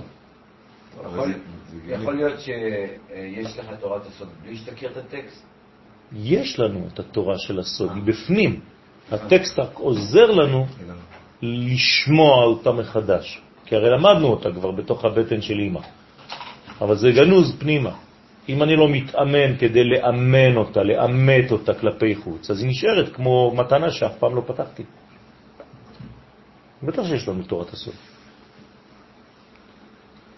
זה הנשמה שלך, תורת הסוד. הנשמה שלך תאורה, יש לך אותה. אבל כמה אתה מגלה ממנה כלפי חוץ. אז, אז הרב מביא את זה בכל מיני מקומות. כן?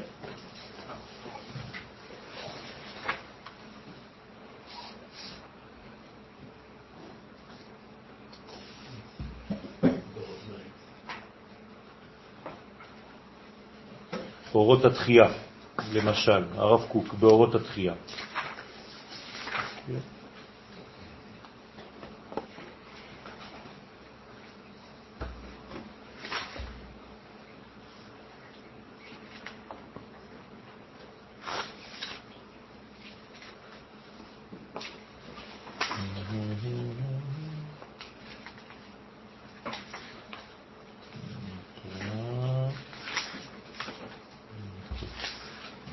לא, סליחה, לא אורות התחייה, ישראל ותחייתו. מחילה, מחילה, מחילה. אז אני מחפש את זה, ישראל ותחייתו.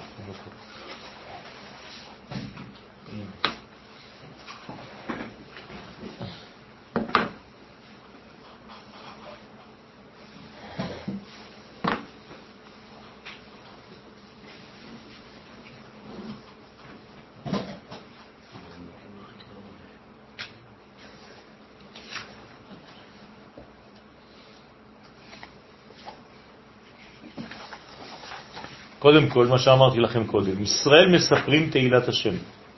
כן, פשוט מאוד. אתה רוצה לספר על הקדוש ברוך הוא, אתה רוצה לדבר עליו, מי, מי זה בעולם הזה, איפה הוא? עם ישראל. אנחנו מספרי תהילתו, כלומר, תסתכל על עם ישראל בעולם הזה, אתה רואה את הקדוש ברוך הוא. כוח גבורה עליונה, במלוא תפארת מעשה בכל מקומות ממשלתו, מעולם ועד עולם. זהו, אין משהו אחר. כלומר, כאן הוא שם את הכל, מעולם ועד עולם, מהסגולה עד המקום, ממשלתו, כלומר צריך שיהיה בעצם בניין בארץ ישראל, כמו שאומר המהר"ל בפרק א', זוכרים שקראנו בשבת שעברה, שצריך שיהיה בעם ישראל בארצו בעצמאות מלאה, ככה אומר המהר"ל. כלומר, אם הוא לא בשלטון של עצמו, זה לא נקרא שהוא נמצא בארץ ישראל. ובעצם כל הבניין הוא בניין של סוד. אז אני רוצה להראות לכם את זה. הנה. תכונת, בי"ג, תכונת סוד השם ליראיו, היא, היא המלמדת את הכבוד אשר ירחש האדם אל הטבע. כלומר, רק תורת הסוד מסוגלת לעשות את זה, זה נקרא סוד השם ליראיו. ועל ידי כבודה האמיתי הרי הוא מעלה אותה, מסגב אותה ומרומם אותה, כמו בהליכות המוסר של חיי האדם היחיד וכן בהליכות עולמים. אז העלייה המעולה הזאת בחיי המוסר היא ההתייצבות הישרה בכל הכוחות. כן? רגלי עמדה במישור, עמדה במישור. וזה נקרא התאמה למה שקורה למעלה בתפארת. זה הבניין של תורת הסוד. כלומר, הרב אומר שבלי הלימוד הזה אי אפשר להגיע לשום מקום. כי אחיזת הפשט והסוד זה בזה. אם אין לך אחיזה של הפשט והסוד, אתה לא יכול שום דבר. ככה סוד אחדות תורה שדכתב עם תורה שבעל פה. וההסתכלות היותר פנימית עם ההסתכלות היותר חיצונית בעולם ובחיים. אם לא, אתה לא מבין כלום. כלומר, הקדוש ברוך הוא, אתה לא יכול לחיות חצי חיים.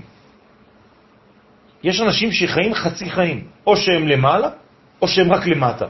לא, זה הכל יחד, זה הרמוניה אחת כוללת. אתה לא יכול להיות חצי בן אדם. אז אותו דבר בהוויה ובנס והטבע שמתחברים, ככה אומר הרב. וזה תורת הסוד, היא מכניסה אותך לראייה הזאת. ומה זה סוד הרשעה לפי זה? הנה, עוד פסקה אחרת. סוד הרשעה זה ההתפצלות בין שתי הקומות. זה נקרא בעצם עבודה זרה ומינות. כלומר, מה זה עושה? זה בא לבצר כל סוג במקום שלו. זה, אין רשעות יותר גדולה מזה. במקום לחיות את הכל כאחד, אתה חי בעצם בהפרדות. כל החיים שלך זה פירוד. אז זה בעצם כל הבניין, והרב שם ממשיך בישראל ותחייתו, ואיך צריך ל, ל, לחזק את כל הכוחות מחדש כדי לחזור לבריאות האיתנה הזאת.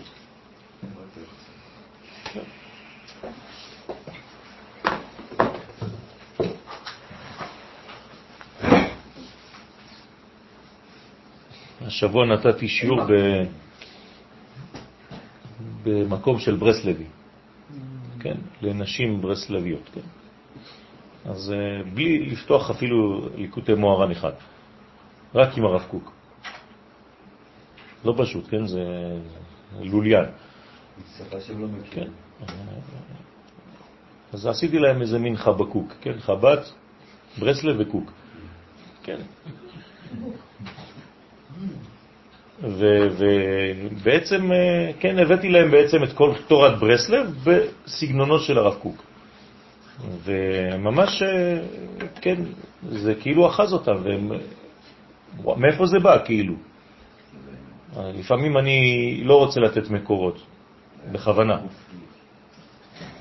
כן, את, אתמול בהשכרה של סבא שלי גם כן, הייתי באיזה אזור, אה, כן, שם בבית וגן, מיליטנטי, כן? אז אה, נתתי שיעור. אז אה, וואו, וואו, מי, מי אמר? כן, הרב קוק. טוב, מה לעשות? אז אה, אני אוהב לשחק עם, ה... עם העניין הזה. שנה שעברה שמו בכל חוצות בני ברק אמירות תורניות. אף אחד לא ידע מאיפה זה בא. זה היה הרב קוק, אבל לא כתבו. זה שינת לה כל מיני אמירות, וואו, מה זה התורה הזאת וזה, ולא כתבו בכוונה. שנה, ש... במשך כמה חודשים זה היה באוטובוסים. צריך להבין, בכל מקום יש, יש, יש אור גדול. בכל מקום יש אור גדול, אסור חז ושלום לשלול משהו. זה אחד, נחמן והרב קוק, זה אחד. הכל אחד, הכל אחד, הכל אחד בצבעים שונים. כותונת פסים. זה יוסף הצדיק. בסדר? אז לכן זה נקרא נביאי האמת, נביאים של סוד התפארת, תיתן אמת ליעקב. ואמר עוד, ואי היא חלום, המלכות היא סוד החלום. כן, מה זה חלום? אז תלוי איזה חלום. כשהחלום הוא ברור, כשהחלום הוא נקי, כשהחלום הוא מסר זורם אמיתי, אז זה גם יש בו שם נבואה, יש בו שם מנגנון נבואי, פשוט מאוד. לכן חלום זה 1 חלקי 60 מהנבואה. אבל בתנאי שהוא ממש ממש ישר, אם לא, יש לך בכל מכל כל שם בחלום. כן, זה, זה עובר מכדורגל עד לפרפרים, דרך האוזניים ו, ו, ו, ורגליים של קוף, לא יודע מה. אין שום סדר. כשאין סדר, אז החלום הוא לא חלום אמיתי. הוא, יש לו כל מיני חלקים קטנים שממש צריך לדעת לברר, אבל זה כבר לא חלום אמיתי. חלום אמיתי זה כמו נבואה, זה צריך להיות ממש מסודר. כי בה הוא שורש חלום של אמת. ולכן זה העניין של המלכות. המלכות היא דבר אמיתי, נקי, ברור. אחד משתים בנבואה, שהוא אחד משישים בנבואה. אז למה זה אחד משישים עכשיו? אתם מבינים? כי הנבואה זה שישים. הנבואה זה חייב להיות שישים. אמרנו, שש כפול עשר, ספירות. אז כשזה רק במלכות, איך זה נקרא? חלום. אז זה 1 חלקי 60. אבל אם זה הכל, זה נקרא 60 עד 60. כמה זה 60 עד 60? 1. זה נבואה. בסדר? כמאמר חז"ל במסכת ברכות, דף נ"ז עמוד ב'.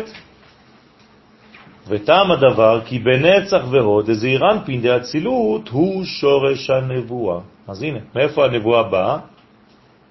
מנצח והוד של עולם האצילות. משם הנבואה. למרות שאמרנו שהנבואה היא מנצח ועוד, אבל מאיזה עולם? אז אמרתי לכם, אני זוכ... מזכיר וחוזר, כל פעם שאנחנו לא אומרים שום דבר, זה מעולם האצילות. ועכשיו, כן, מסביר לנו ממש שזה בא משם, חייב שזה יבוא משם. כן? כי המלכות היא נקראת אחת, היא נקודה. אבל נקודה בתוך כל ספירה. לא, במלכות היא מתחילה מנקודה והיא נבנית לאט לאט והופכת להיות לעשר. המלכות היא נקודה, סוד נקודה, ככה קוראים לה. היא קטנה. בסדר? ולאט לאט היא צריכה להיבנות. ברגע שהיא עשר היא כבר ממש מנגנון רציני. כבר הופכת להיות פרצוף. ולכן היא פרצוף בפני עצמה. בהתחלה היא נקראת ספירה כי היא אחת, אז קוראים לה מלכות. ברגע שהיא הופכת להיות עשר, היא נקראת כבר פרצוף. איך קוראים לו? נוקבה בזה. בסדר? זה ההבדל בין ספירה לבין פרצוף. אותו דבר, חסד זה פרצוף? לא, הוא לא יכול להיות פרצוף, כי הוא ספירה בפני עצמה. אבל במכלול כל הספירות, חסד, גבורה, תפארת, נצח, הוד, יסוד, קוראים לזה כל זה פרצוף צעירנטה. ואם תמנה שש ספירות משם ולמטה בקו שמאל, דהיינו הוד דאצילות, בינה, גבורה, הוד דבריאה, בינה, גבורה דיצירה, הרי שש ספירות עד הגבורה דיצירה, ששם נמצא מלאך גבריאל, הממונה מן המלכות על החלום. זאת אומרת, אני לוקח בעצם שלושה עולמות, נכון? מקו שמאל. יש לי אצילות, יש לי בריאה, יש לי יצירה. אני לוקח רק את הקווים השמאליים שלהם, נכון? אז הנה, זה בינה. אני כל הזמן בינה, גבורה והוד. אז זה נקרא בגה. בגה. ועוד בגה. כן? אז זה בריאה יצירה. אני מגיע בעצם לשש מדרגות. שש ספירות עד הגבורה דיצירה. ששם, מה נמצא? מי נמצא בעולם הזה של היצירה? המלאך גבריאל. תשימו לב, מלאך נמצא ב, ב, ב, ביצירה, זה רחוק מעולם האצילות. הנשמה של עם ישראל מאיפה זה? מהאצילות. כלומר, אנחנו הרבה יותר גבוהים מהמלאכים, בפנימיות שלנו, בנשמה שלנו. אז למה המלאך הוא כאילו נראה לך מאוד מאוד רוחני? כי הגוף שלו זך, והגוף שלנו יותר עבה. אבל מבחינה נשמתית אנחנו הרבה יותר פנימיים מהמלאכים. בסדר? הבריאה מפרידה בינינו לביניהם, ואני רואה כמו שכתבת פה. אצילות, בריאה, יצירה ועשייה, אוקיי? אה, הביע. אז אז יש מדרגות מדרגות. עכשיו, ב- אם אתה רוצה לומר מבדילה, כן, או מחברת, תלוי כן. זהו. בסדר. זה- זה- מה? תופר. איך נראה גוף של מלאך? הוא, זך, הוא לבוש, אבל הוא זך. אפשר איכשהו להרגיש אותו ל... כן, התנ"ך מדבר על זה, שיש לו שש כנפיים, צריך להבין, זה לא סתם איך שמציירים את זה. זאת אומרת שיש לו מנגנון של, של לטוס ממקום למקום, אומרים באיזה מהירות הוא טס, הכל. רק נבואה? רק נבואה, אי אפשר להמציא דברים. רק מי שמנבא, שמגלים לו מלמעלה, אז הוא יודע. ויעקב יכול לשלוח מלאכים. למה? כי הוא משתמש בחלק הכי פנימי שלו, אומר לו, רגע, אני יותר גדול ממך או אתה יותר גדול ממני? אני נשמה מעולם האצילות, נכון? וישלח יעקב מלאכים. אבל אם אתה בעולם חיצוני, מה תשלח? אם כן? לא תשלח, איך תיקח? מה? מה? כן, כן, זה גשמי, זה לא הקדוש ברוך הוא, אז זה גשמי, רוחני. פשוט. כן, נכון. אתמול בערב שכחתי את הבת שלי, אמרתי לה, אני מיכאל, זה, מגיע לטוב. אמרתי לי, איך קוראים לזה שמאחורה? רפאל, מחצתי אותו עכשיו. כאילו היא שכבה עליו. הילדים יש להם... אה, טוב, אם אין לך כוח דמיון כזה, אתה לא יכול להיות נביא. אז לכן נמצא מלאך גבריאל שם. כן, בטח, באצילות אין, אה, אנחנו לא מדברים. בריאה יצירה, כן. ביה, בי, בית י'. זה מה שאמרנו בי, אתם זוכרים? מה בי? אז לכן נמצא מלאך גבריאל, מה, מה הוא עושה מלאך גבריאל? מה הוא עושה? מה הפונקציה שלו? מה התפקיד שלו? הוא מלמד שפות. ברליץ. כן, זה נקרא גבריאל. המלאך גבריאל מלמד שפות. אם אתה רוצה ללמוד שפות, כן? שלום, המלאך גבריאל, אתה יכול ללמד אותי עכשיו, אני חייב ללמוד 70 שפות. כמה זמן זה לוקח? לילה אחד. כי הוא בהגדרות. כן, כי הוא בהגדרות. גבריאל הוא גיבור, הוא יודע לעשות ככה. שפות זה ככה? בסדר, שפות זה הגדרה. כי זה חיצוני, מן השפה לחוץ. לשון זה יותר פנימי. אז יש נקרא שפה ולשון. יש להם גם לשון? אין להם לשון. יש לשון? בוודאי שיש לשון, לשון הקודש. לא, לא. אני לא מדבר על זה 70 עכשיו, שפות. אני מדבר על, על. יש גם 70 לשון, כן? אה, לשון עבודה זרה. בוודאי, נכון. אז צריך, יש פנימיות וחיצוניות של הלשון. למשל, אם אתה רוצה לדעת את התכונה של עם, תלמד את לשונו, לא את שפתו. כי בשפה אתה תשמע רק את החיצוני. זה יפה צרפתית, אבל אם תשמע את הלשון, אתה תבין כמה זימה יש. הבנת? זה משהו אחר. כלומר, לדעת עם זה ללמוד את לשונו. ואז אתה יכול להיות מומחה לעם הזה. ותאמין לי שאתה לומד שם דברים חבל על הזמן, כמה דברים אפשר ללמוד. מה זה אומר לשון? סמנטיקה? לא, לשון זה התוכן הפנימי של השפה. כאילו זה בעצם הנשמה הקולקטיבית של אותו עם. זה נקרא לשון שלו. כי- בסדר. כן? כי שפה זה- זה רק כאילו זה, זה בחוץ, כן? אבל אם אתה נכנס, זה, זה, זה סתם אה, אה, צלילים. אבל גם בצלילים, גם בצורה יש, אתה יכול לדעת. קול ודיבור. כן, אז יש שפות שזה על כל ניק, ניק, ניק, כמו הרוסי. יש שפות שזה הכל בכאילו אהבה. לא כן. אה? ככה לא נשמע כרוסית. זה ככה באמת נשמע רוסית מבחוץ. כן.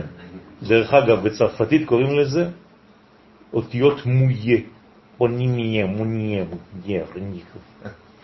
זאת אומרת, זה, זה הצליל שאנחנו שומעים מבחוץ. כן, וצרפתית זה...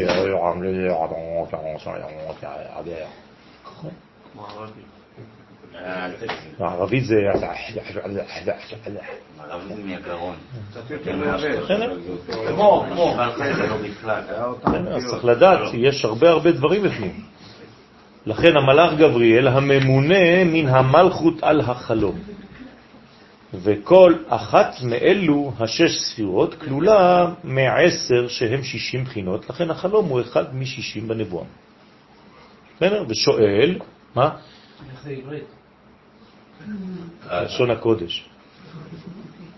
הכל בא מלשון הקודש. אחרי זה זה התפזר ל-70 לשון. כלומר, הכל מעוגן בלשון הקודש. אתם תמצאו בכל השפות בעצם שורשים של לשון הקודש. גם אם זה רחוק רחוק מאוד היום, אבל זה מבפנים, הכל בא מבפנים. אי אפשר. והיא הכללות של היא הכללות, הרי עם הלשון הזאת נברא העולם. העולם לא נברא ברוסית או בצרפתית, כן? הקדוש ברוך הוא אמר בלשון הקודש, ויומר אלוהים יהי אור, ככה הוא אמר. הוא אמ- לא אמר צ'אגרה סיניאטורה, כן? בסדר? תכבה את האור. בגרוזינית. מה?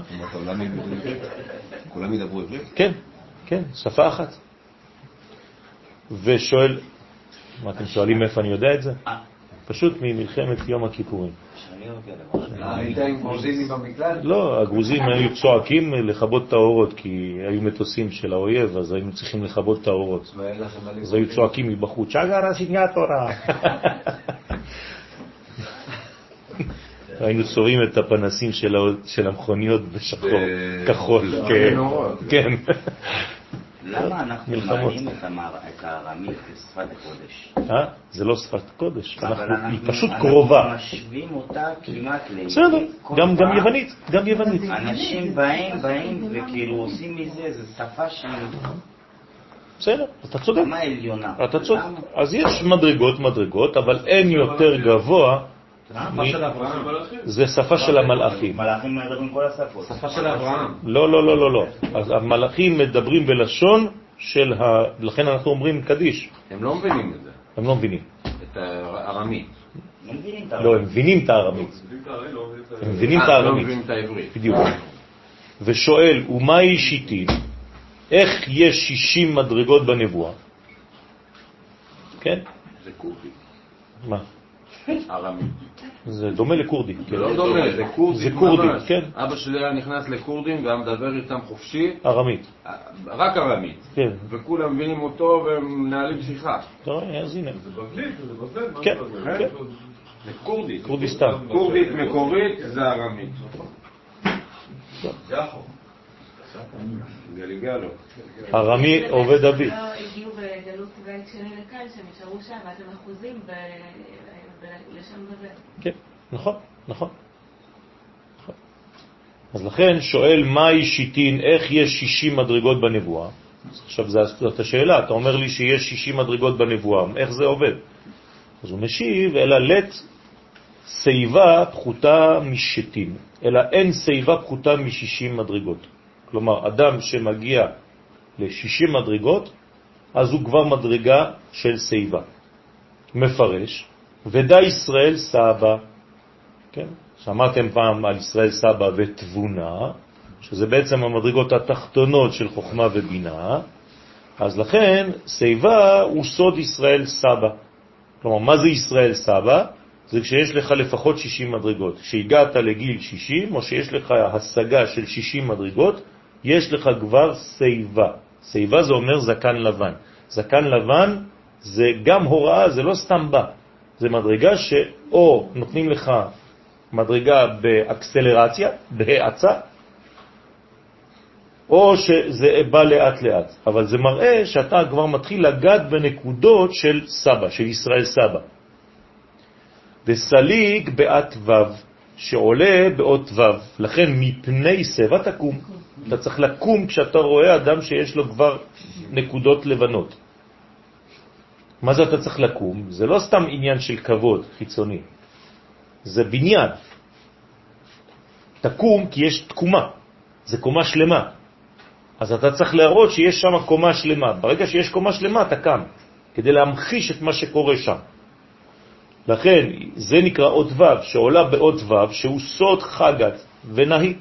כלומר האות ו' וזה כמו סולם עם 60 מדרגות או 6 ספירות בעלות 10 כל אחת, דאבא אילה, וזה עולה באבא, כלומר בחוכמה, בפרצוף אבא.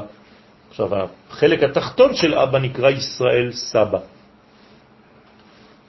שישראל סבא מלביש עליהם. כלומר, החוכמה יש לה לבוש. איך קוראים ללבוש של החוכמה? ישראל סבא.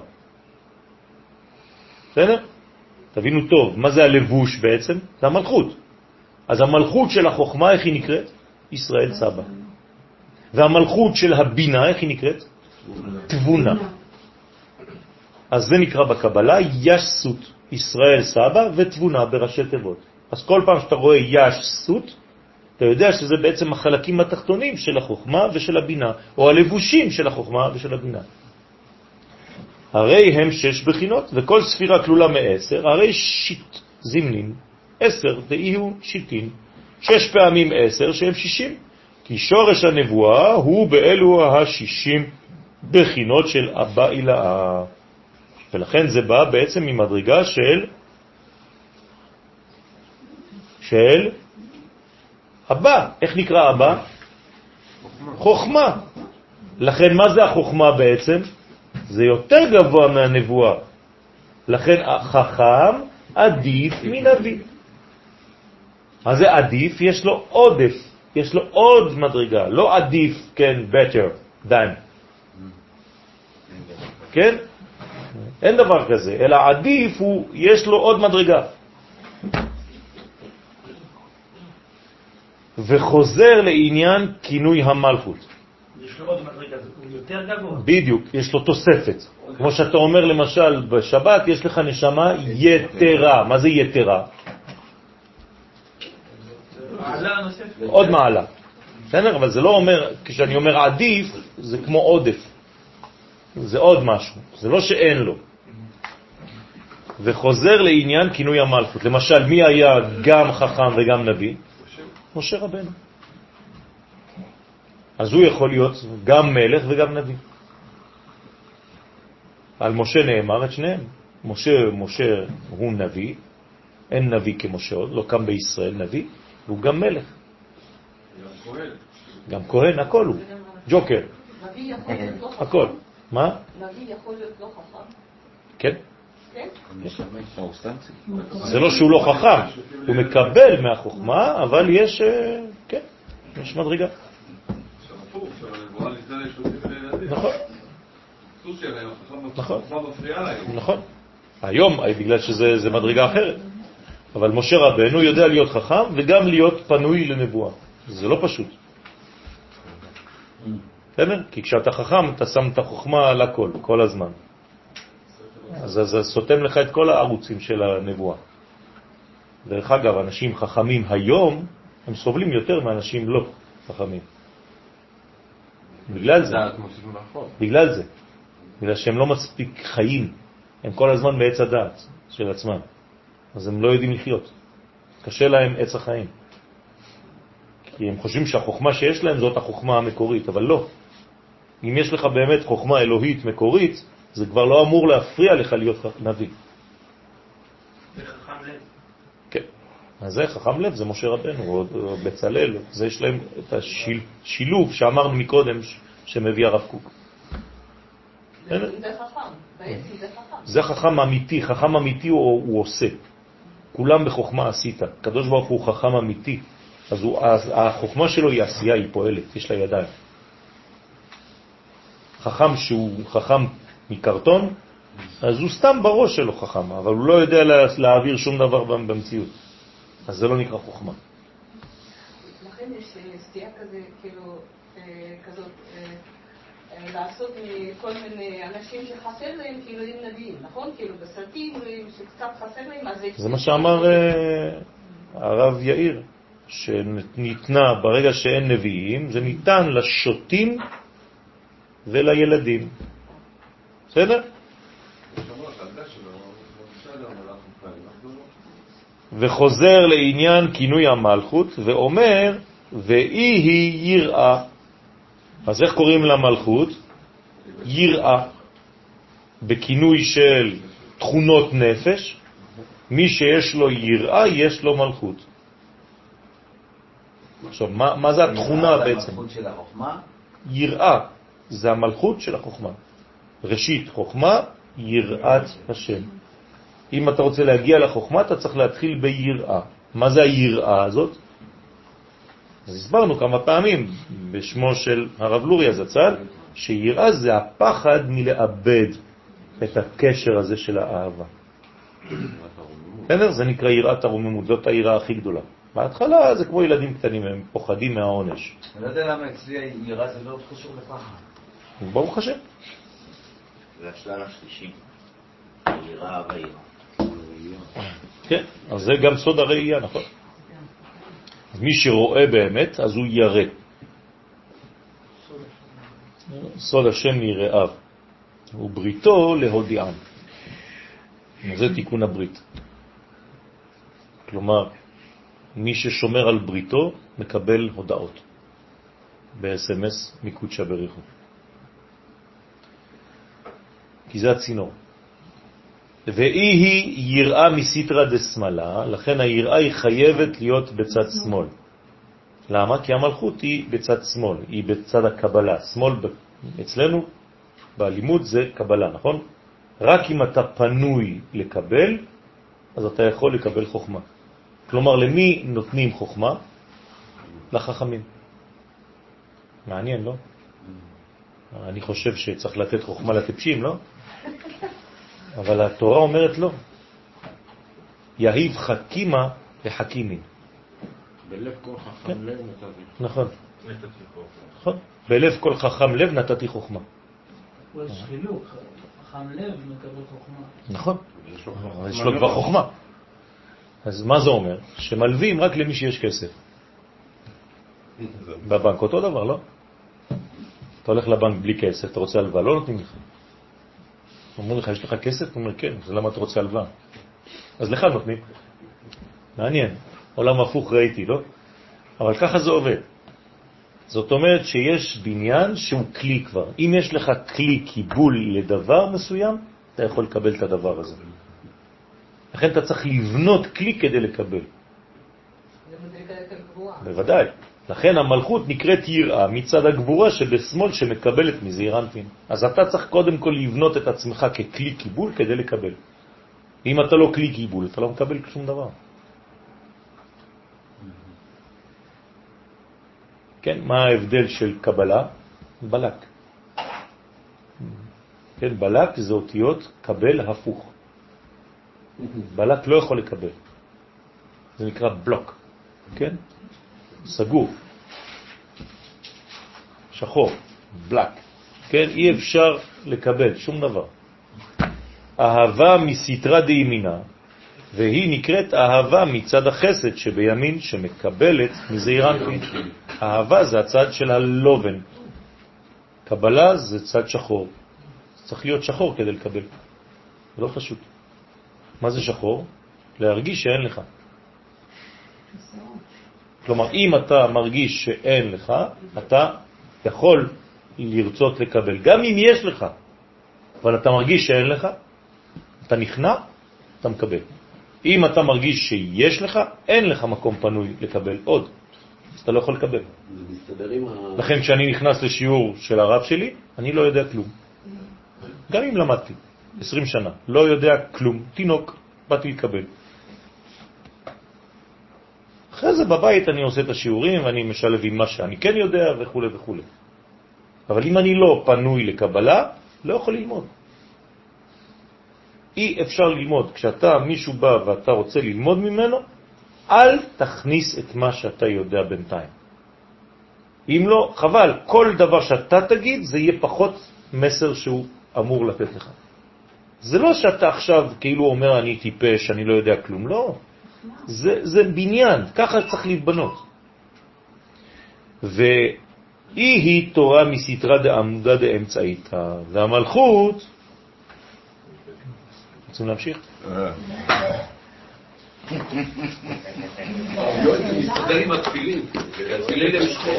נכון. חייב שהתפילין תהיינה שחורות וכל האותיות בתורה שחורות.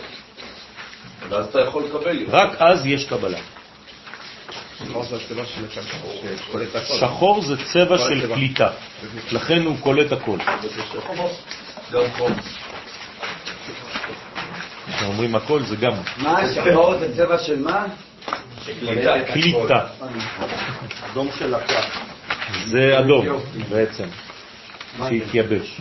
שחור זה אדום שהתייבש. דם, דם שחור זה דם שהיה אדום. זה נקרא לקה. אדום עם לקה. מה קורה?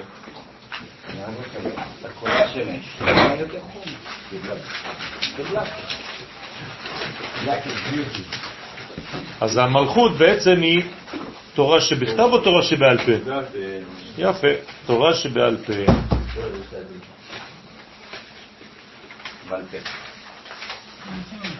ואיך קוראים לתורה שבכתב? תפארת. אוקיי? אז תפארת, הוו זה תורה שבכתב, והמלכות היא תורה שבעל פה. מה ההבדל בין תורה שבכתב לבין תורה שבעל פה? מה? מה אתם אומרים?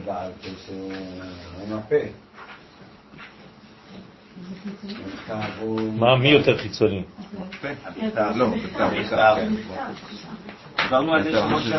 הנשמה, הנשמה, הנשמה היא בעצם בתורה שבעל פה, רק שכשהיא חייבת לעבור דרך התורה שבכתב.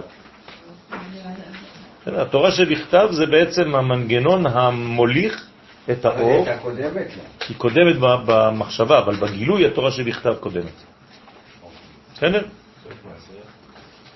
אז לכן המלכות נקראת תורה שבעל פה, מצד התפארת שבעמוד האמצעי, שבו שורש התורה שבכתב.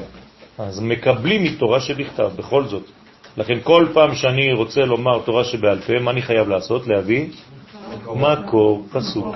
אם אתה אומר דברים ואתה שולב דברים ואתה אומר דברים בתורה, בלי מקור, מראה שאתה לא תלמיד חכם. אז לכן כל פעם ששולפים לי ככה, הרב שלי אמר, והוא אמר, והוא אמר, מה הרב על זה לא ידע. זה לא תורה, זה, לא תורה. זה לא תורה, אתה מראה כמה אתה לא יודע כלום. תביא פסוקים, תביא מקורות, תביא דברים, זה מראה שאתה תלמיד חכם. מי שלא יודע, אז הוא סתם שולף דברים. והוא גם לא יודע מאיפה זה בא. זה גם טעות. צריך להיזהר, כשאתה אומר משהו, לא להגיד הרב הזה אמר. זה לא הרב הזה אמר, זה כתוב בגמרא. אולי הוא דיבר ופרש את מה שכתוב בגמרא, ואתה לא יודע לצטט את זה, אז תיזהר. ואי היא אנוכי, אז המלכות נקראת אנוכי. למה? כי היא בחינת נפש, אתם זוכרים? ומה זה אנוכי? אנא נפשי. מה עשיתי עם הנפש שלי? כתבתי והבאתי לכם. אנא נפשי כתיבת יהבית. אנוכי. ומי נקראת אנוכי? המלכות. בסדר? היא גם נקראת אני. אתם זוכרים? מסיטרא דאימה הילאה, עכשיו, מתי היא נקראת אנוכי? כשהיא למעלה, בבינה, וכשהיא למטה היא נקראת אני. אוקיי? עכשיו, מתי היא למעלה? איך קוראים ללמעלה? אמרנו בינה, נכון? אז איזה שם זה בינה? אדוני אלוהים. לכן אנוכי אדוני אלוהיך, אשר הוצאתיך מארץ מצרים. הוויה אלוהות זה בינה. לכן אנוכי זה שם. אבל למטה, אתה לא יכול להגיד אני, כן, בבחינה ש, של, של גילוי של בינה בתוך מלכות. אז למה אומרים אני אדוני אלוהיכם? אה? יפה. כשאני בעצם עולה ומקבלת מבינה, אז אני יכול עכשיו להיות אני, למטה במלכות. כלומר, מלכות שמקבלת מבינה. איך קוראים למלכות שעולה לבינה? צמצום ב'. זה נקרא צמצום ב' בקבלה. מה זה צמצום א'? הצמצום הראשון. צמצום ב' זה כשמלכות עולה לבינה, לקבל ממנה, לעשות בית ספר. בסדר? להפוך מתכונה של מקבלת בלבד לתכונה של מקבלת על מנת להשפיע. זה מה שצריך לעשות. זה נקרא צמצום ב'. לכן מסיתרא דאמא אילאה דאחידה בימינה. מצד אמא עילאה, כשהיא נאחזת בחסד שבימין. ורוצה לומר, אתם תשימו לב, אמא עילאה כשהיא נאחזת בחסד שבימין. כלומר, מה התכונה של האמא עילאה? היא נאחזת בחסד. והמלכות שהיא למטה לבד, היא נאחזת בשמאל. אז בעצם כשהמלכות עולה לבינה, מה היא לומדת שם? להשפיע, היא לומדת ימין. בסדר? רוצה לומר, המלכות נתקנת מצד החסדים של אמא הילה בסוד מילת אנוכי. אז מה זה התיקון בעצם של המלכות? אנוכי. כלומר הבינה, שיודעת להביא למלכות ימין, ריח ימני. זאת אומרת, היא מלמדת את המלכות להשפיע? בדיוק, היא מלמדת אותך חסד. כמו שאימא מלמדת אותה. כן, אימא מלמדת את הבת שלה. בסדר? הוא מפרש,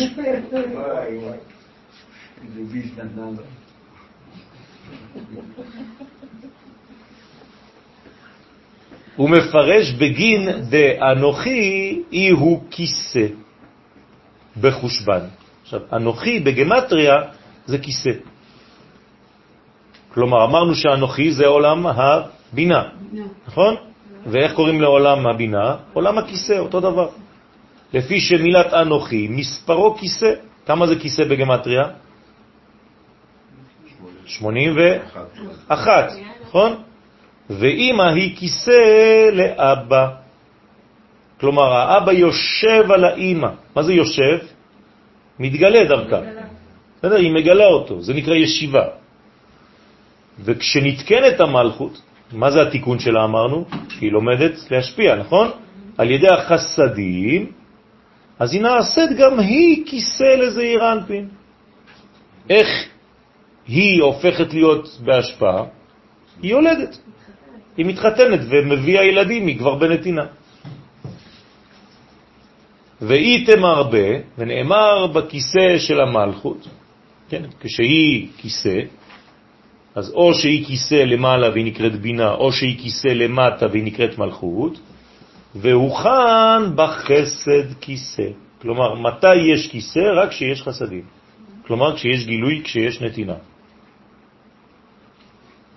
שעל ידי החסד נתקנה המלכות להיות כיסא לזעיר אנפין. אז צריך להיות כיסא, צריך לשאוף להיות כיסא לגילוי של מישהו גבוה יותר. אני רוצה להיות כיסא למדרגה הגבוהה מעליי. ואז אני הופך להיות עולם הכיסא, עולם גבוה ממני. בסדר? ועלי תמר, ועל המלכות הנקראת אלוהים נאמר, לא יהיה לך אלוהים אחרים על פניי. ולא אלוקים אחרים, כן? זאת אומרת שאסור שיהיה בעצם כיסא אחר, כיסא זר, שאתה תלך להתגלות על כיסא אחר. והיינו מסיטרא דסמ"ם, שאסור להגיד את השם הזה, ונחש, מצד הסמך מהם, והנחש שהם זון דקליפה, חז ושלום, זכר ונקבה של צד הקליפה. יש אותו דבר, אותו בניין. לעומת הקדושה יש קליפה, ואסור להיות שם. דאינון אלוהים אחרים, זה נקרא אלוהים אחרים, שהם אלוהים אחרים, דהיינו עבודה זרה. רוצה לומר שלא תעבוד עבודה זרה כדי שלא תפגום במלכות הנקראת אלוהים. אז איך חז ושלום זה קורה? מה זה עבודה זרה לפי זה? כן, אבל מה זה אומר? היא מגלה מקום אחר במקום לגלות את ההוויה, את הקודש האמיתי. אתה לא הכיסא הנכון. אבל בכיסא זה גם כיסוי בעצם. בוודאי. אי אפשר לגלות בלי לחסות. איך מגלים? אני חייב לחסות כדי לגלות. הנה, יצאתי, התלבשתי. הייתי אמור לבוא ערום, אבל לא הייתם רואים אותי. אני לא מדבר ערום עם האור שלי, כי גם זה כיסוי. ערום זה רק נשמה. אתם יודעים כמה נשמות יש בחדר הזה עכשיו? אבל בגלל שאין להם לבושים, אז לא רואים. אלא אם כן יש לך עיניים אחרות, יותר פנימיות. ואז אתה, נתנו לך גם אפשרות לראות. בלי לבוש? בלי לבוש? זה לבוש, אבל יותר דק. ואיך יודעים מי רואה או לא רואה? מי שרואה שותק, מי שלא רואה מדבר. הרבה. ככה זה בחיים. דרך אגב, זה זה מה שאנחנו עושים גם בלחם ביום שבת. מה עושים בלחם ביום אתה שבת? מכסה אותו. לא, זה משהו אחר. אה, שמה זה כדי לא לבייש אותו. בגלל הקידוש. כשאתה נותן לו זכות קדימה ליין, על הלחם, אז אתה חייב לחסות. זה משהו אחר. כשמברכים ברכת המזון, מכסים את את מה שנשאר מהלחם. לא צריך, לא צריך. לא. בסדר? אצל אלישע, שנכנע לו מיטה ושולחן וכיסא. נכון. זה? ארבע מדרגות, ארבע תיקונים, כן? של בעצם כל המדרגות שצריך לראות. עולם הכיסא זה מדרגה אחת, עולם השולחן זה עוד מדרגה, עולם המנורה זה עוד מדרגה, ועולם המיטה זה עוד מדרגה. זה בעצם, בעצם ארבע מדרגות ממטה למעלה. מיטה זה הכי נמוך, כיסא, שולחן ומנורה. מנורה זה בעצים. נכון. צריך לה- להבין למה. אבל זה הכללות. וזה חוזר בתפילה שלנו. כלומר, בסידור שלך אתה צריך לדעת מתי אתה במיטה, מתי אתה בכיסא, ובספרי הקבלה כתוב, עכשיו אתה בעולם הכיסא, עכשיו אתה בשולחן, עכשיו אתה במנורה. לכן בתפילת האצילות, מנורה, עמידה, אתה צריך להסתכל על המנורה. גימטריה אש. לפעמים אנחנו יושבים על כיסא, לפעמים אנחנו... זה לא תפילה, תפילה זה רק עמידה. נכון. בכל ה... מה שאנחנו קוראים היום תפילה, אז זה נכון. חייב לשבת וחייב לקום. יש מקומות שצריך לשבת, יש מקומות שצריך לקום. למשל, להניח תפילין, צריך בישיבה של יד. ולהניח תפילין של ראש, בעמידה. הרב, כן. אני- גם אני שומעת, כאילו, כאילו מל- מלמעלה זה לא אומר שאני כאילו עולה, אבל אה, מין- מין אינטגרציה של הכל, אני מרגישה שמה זה, מה אנחנו לומדים בעצם? כל, כל פעם אני שומעת אה, אה, אה, הפרדה ואיכות, הפרדה ואיכות, אה, זה לומד את זה, זה מלמד את זה, זה התנועה בעצם. לא הפרדה, הבדלה. הפרדה זה ניתוק. אוקיי, הבדלה. כל פעם זה אינטגרציה ואנליזה, כן, אינטגרציה כן. ואנליזה, זה התנועה, זה נכון, בעצם, נכון. אנחנו לומדים איך העולם חי. נכון, אנחנו לומדים עולם. כאילו התנועה הזאת, נכון. אנחנו לומדים את התנועה האלוהית המלובשת במציאות של הבריאה. איך נוצר החי. נכון. ואיך הוא חי, ואיך הוא חי מההוויה, איך הוא הווה מהווייתו יתברך. פעם קשר, כל פעם נכון, קשר. נכון, נכון, נכון, נכון, נכון. כן, ואמר עוד, ואי היא פסח מסיטרא דימינה. תשימו לב לגמישות, כן? זה אף מכל המקומות, אבל זה הזוהר. הזוהר אומר לך, זה לא בכלל אף, זה הכל דבר אחד, רק אתה לא רואה את זה. כי מבחינתך, איפה פסח ואיפה אנחנו? כן? אבל זה לא נכון. הזוהר הוא ראייה אלוהית של הדבר. בשביל הקדוש ברוך הוא, מתי פסח? עכשיו. מתי ראש השנה? עכשיו. אז הוא יכול לדבר עליך על כל הנושאים עכשיו. כן, יום אחד איזה בחור שנוסע לסמינר התקשר אליי, אומר לי, מה אני יכול להגיד להם? זה לא פרשת אה, זה, לסמינר של הצרפתים. זה לא פרשת לך לך או שלח לך. אמרתי לו, מה, אתה לא, אתה לא, מה זה, אתה לא יכול לדבר על נושאים אחרים בגלל שזה לא הפרשה. כן, הוא היה תקוע בתוך הפרשת השבוע שהיא לא כאילו הנושא שלו. אמרתי לו, לא ככה רואים תורה. אתה יכול לדבר רק כן, יום, אתה יכול לדבר על הכל. רק שבוע בשנה. כן, אז אם לא, אז אתה, אתה, אתה מוגבל. אז, אז הוא שואל אותי איך עושים. אז אמרתי לו, תיקח, לא יודע, בתוך כל פרשה אתה יכול לחזור לאותו עניין. כמו חתול. זורקים אותך, אתה חוזר על הרגליים. לא משנה מאיפה תיכנס. ואמר עוד, ואי היא פסח מסתרה דימינה. אז פסח זה בדיוק הימין. כלומר, המלכות, כשהיא מגיעה לשלב של חג הפסח, איפה היא עומדת? בצד ימין, בחסד. בחינת פסח מצד החסד שבימין. כלומר, כל פסח זה מלכות מצד ימין. הבנתם? זה תמיד גילוי המלכות, נכון? כי הרי כל העולם שלנו זה רק מלכות. כל הגילויים. כל הגילויים זה רק מלכות, זה מלכויות. אוקיי, אז פעם זה מלכויות שמתלבשות בגוון של חסד, ופעם זה מלכויות של גילוי של מצד הדין וכו' וכו', או מצד התפארת. אז פסח זה ימין, כי בפסח היא מקבלת הערות חסדים מזעיר אנפין. אז כל כולה בחסדים. אז איך קוראים לזה דה פקטו? יציאת מצרים. כלומר, מי מוציא אותך ממצרים בעצם? התגברות החסדים, עלי הגבורות. כלומר, מתי אתה יוצא ממצרים בחיים שלך? כשאתה הופך להיות ממקבל לנותן. זהו. זה נקרא יציאת מצרים. אם מי שלא מבין את זה, הוא רק תקוע בסיפור של אנשים שהיו שם עם אה, עבדים היינו לפרעו. אבל בשביל זה צריך אה, זה, סיוע רציני. בשביל זה צריך זה, כן. כמעט, ואני לא יכול לעשות את זה לבד. כמעט ואתה לא יכול לעשות את זה לבד. נכון. צריך מישהו שיוציא אותך. אין אדם מתיר עצמו מבית האסורים. אז מלמדים אותך. תורה באה ללמד אותנו, לחנך אותנו, איך משתחררים מכלא. הכלא הראשון שלך בחיים זה מצרים.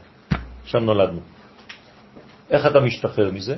על ידי שאתה לומד להשפיע. ברגע שאתה קנית את תכונת ההשפעה, הפכת להיות גדול. זהו, זה צריך ללמד לכל ילד. זה, זה חינוך, זה הבסיס של החינוך. זאת הטענה שהייתה למשה רבנו כלפי הקדוש ברוך הוא, שהוא אומר, בוא אני אכלה את העם הזה, אז הוא אומר לו, זאת אומרת, אתה הורדת אותם למצרים, ואתה בעצמך גם העלית אותם ממצרים, כתוב בעל, את ה... ככה פסוק אומר. אז הוא בא אליו בתלונה, הוא אומר לו, איך אתה רוצה לכנות אותם? מה יגידו הגויים? שאתה בעצמך אמרת שאתה העלית אותם. אז הוא אומר לו, כן, בסדר, עכשיו... אוקיי. טוב. והיא ראש השנה מסתרה דשמאלה. כן? אז אותו דבר, עכשיו יש לך ראש השנה מצד שני, שישה חודשים אחרי זה. ומאיפה ראש השנה עכשיו? מצד השמאל. כלומר, זה תמיד אותה מלכות, אבל עכשיו היא מתגלה בצד שמאל. והיא בחינת ראש השנה מצד הגבורה שבשמאל. אז תראו, שישה חודשים הבדל, עברנו מחסד בפסח לגבורה בראש השנה. כי בראש השנה היא מקבלת הערות של הגבורות מזעיר אנפין. למה היא מקבלת בראש השנה גבורות? דינים. למה היא מקבלת דינים?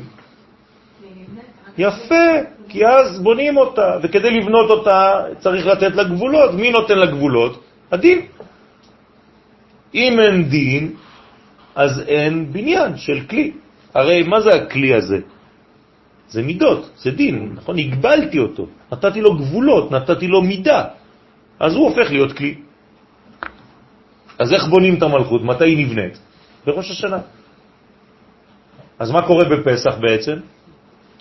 זה לא הבניין שלה, זה התחילה של מה? של ההשפעה, תחילת הבניין האמיתי, שהיא הפכה להיות עכשיו גדולה. והיא מצא פרוסה מסיטרא דשמאלה. עוד פעם הוא חוזר עכשיו. מה זה מצא פרוצה מצד שמאל? אז תשימו לא, תשימו לב, מצא פרוסה. יש לך מצא זה פסח, אמרנו שמצא פסח זה חסד, אבל עכשיו היא פרוסה. כלומר, גם בתוך החסד, אם שברת את המצה לשניים, פרסת אותה, מה עשית מהחסד? גבור, גבורה. כלומר, עכשיו זה הופך להיות גבורה שבחסד. הבנתם? כלומר, גם אם אני במהלך גדול של חסד, אני בחדר שקוראים לו חסד, אם אני עושה תנועה שם בפנים של, הנה, פרסתי. מה זה פרסתי? חתכתי לשניים. זה נקרא גבורה. זאת אומרת שכל הכוונה, כל הכוונה בחסד היא גבורה. נכון, כל, כל נתינת גבול. עכשיו פרסתי, שברתי משהו. אמרת חדר שזה בחסד. נכון. חדר זה גבורה גבורה. מה? נכון, בוודאי, כן, אתה צודק, זה טוב שהבנת. זאת אומרת שיש בעצם מצה פרוסה, יש גם מצה שלמה, נכון? אז מצה פרוסה היא מצד השמאל, המלכות בהיותה בגלות, כשהמלכות נמצאת בגלות, איך קוראים לה? מצה פרוסה. למה? בסוד לחם עוני מצד הגבורה שבשמאל. כלומר, מה זה הגלות בעצם? פיזור. שבירה של השלם לשניים ולארבע ולשש ולשמונה ולמיליון. כי אז יש בה התגברות של הדינים, ולכן מתגברים הדינים. אז תחילת הבניין. בסדר? זה תחילת הבניין.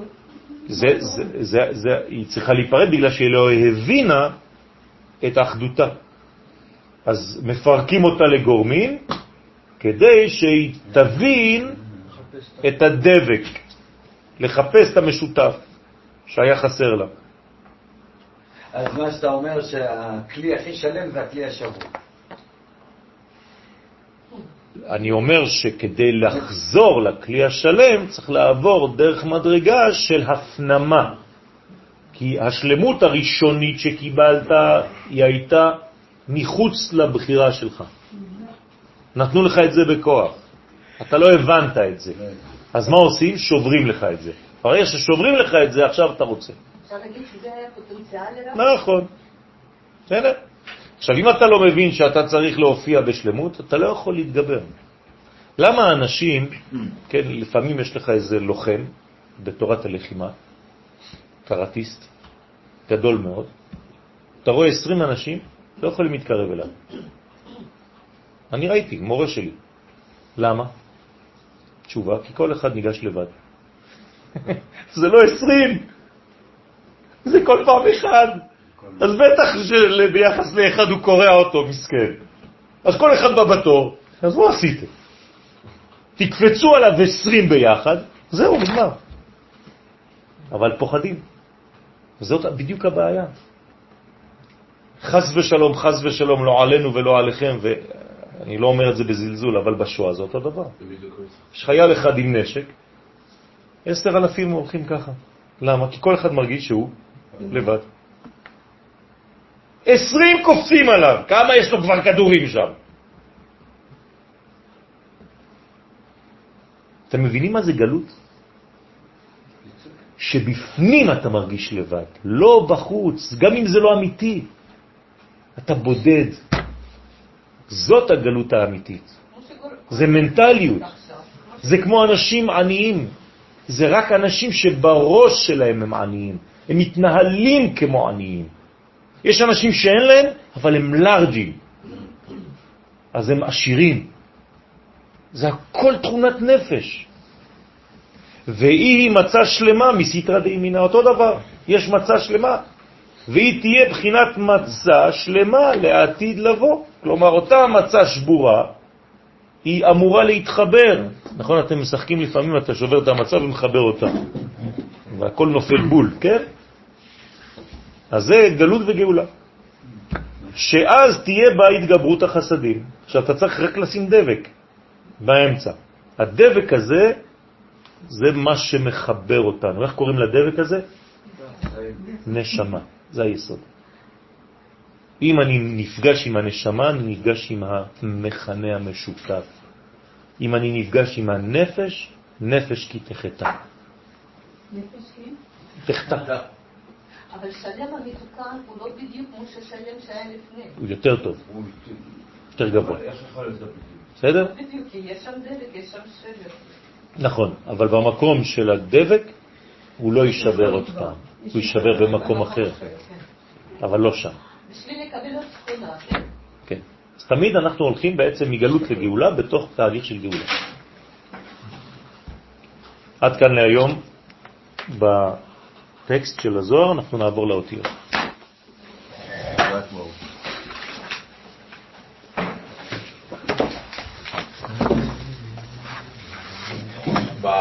במילה אחים, במילה מה? אחים. האונקלוס מתרגם אחוי. אחים זה איחוי של... נו, בוודאי. זה השורש של המילה. בדיוק. נון, הגענו לנון. אה, אני אשמח מאוד אם נוכל לקבל מן, כי לא היינו בשבוע שעבר. אה. אין, אה, מה שיש זה פה. אני משאיר הכל פה. אה. לקחו את זה לגניזה כנראה. אני יכול להוציא לכם. אני אוציא, ל- זה ב- ב- פה, ברב קוק. ברש מילין, זה רק צילום. אני פשוט אה, עובד עליו כדי לעשות לו אותו יותר אה, נגיש, כן? אנחנו באות נון. אז הרב קוק זצ"ל כותב שהאות נון במבטאה, כן? בביטוי שלה, כן? במבטא. ביכולת להוציא אותה מן הפוטנציאל שלה אל הפועל. מה היא עושה? היא מפנה היא את הגיוננו אל אור החיים, אשר הוא מזדרח בנקודות המיוחדות. מאוצר השטף הכללי, יסוד המימי. כלומר, מה עושה הנון, אומר הרב פה? היא מוציאה, היא מפרטת מחדש, כאילו הגענו לאיזה מין מדרגה של שלמות, ושוב פעם מאותה מדרגה של שלמות אנחנו יוצאים להתפרטות. תמיד זה ככה, נכון? אתם זוכרים? זה איזה מין, זה כמו הלב, איך פועל הלב? יש התכווצות, גם המוח אותו דבר, ואחרי זה התרחבות. התכווצות והתרחבות. קמץ פתח. תמיד זה חוזר על עצמו בכמה מדרגות בחיים שלנו. גם כשאנחנו גדלים, יש לנו זמנים של כינוס, התכנסות, ועוד פעם התרחבות. תמיד, לא לפחד. ואנחנו כל הזמן שוכחים שזה תמיד קורה לנו כמעט באותם זמנים, באותה תקופה בשנה גם. אז לאט לאט מתרגלים לזה, אחרי שאתה כבר בן 50 אתה אומר, רגע, כל שנה זה קורה לי, בהתחלה פחדתי, אבל בעצם זה מנגנון. אז תפסיק להיכנס כל הזמן לטראומה, אתה יודע שאתה פועל בצורה כזאת, תזרום. אז זה בעצם הנון שמתכנסת ועוד פעם נפתחת. תרשמו לכם באיזה יומן, מה קרה כל יום בשנה, תראו כל שנה אותו דבר באותו יום. לעז'ב. כן? אז המושגים, הציורים, מה זה המושגים? זה כבר מושג, זה כבר אפשר להשיג, כן? הציורים, אותו דבר, זה כבר מצויר, יש לו כבר גבולות, יש לו כבר קו, יש לו כבר כיוון. החפצים, כן?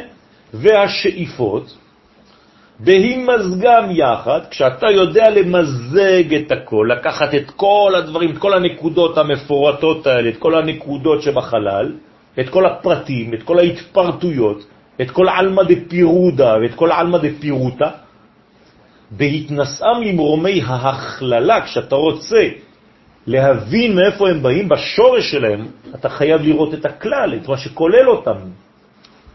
בהיקבעם בצורתם השוטפת וההומה, הרי ההערה הכללית עומדת בה באפס תפיסה פרטית. כלומר, כשאתה חוזר למעלה, למעלה, למעלה, אתה לא תראה שום פרט. זה אומר שמה? שהנון, למרות שהיא התחלה של התפרטות מחודשת, אבל היא עצמה כלל. נכון? הנון, איפה היא אומרת אצלנו פה? בבינה. כן, אז מה יש בבינה?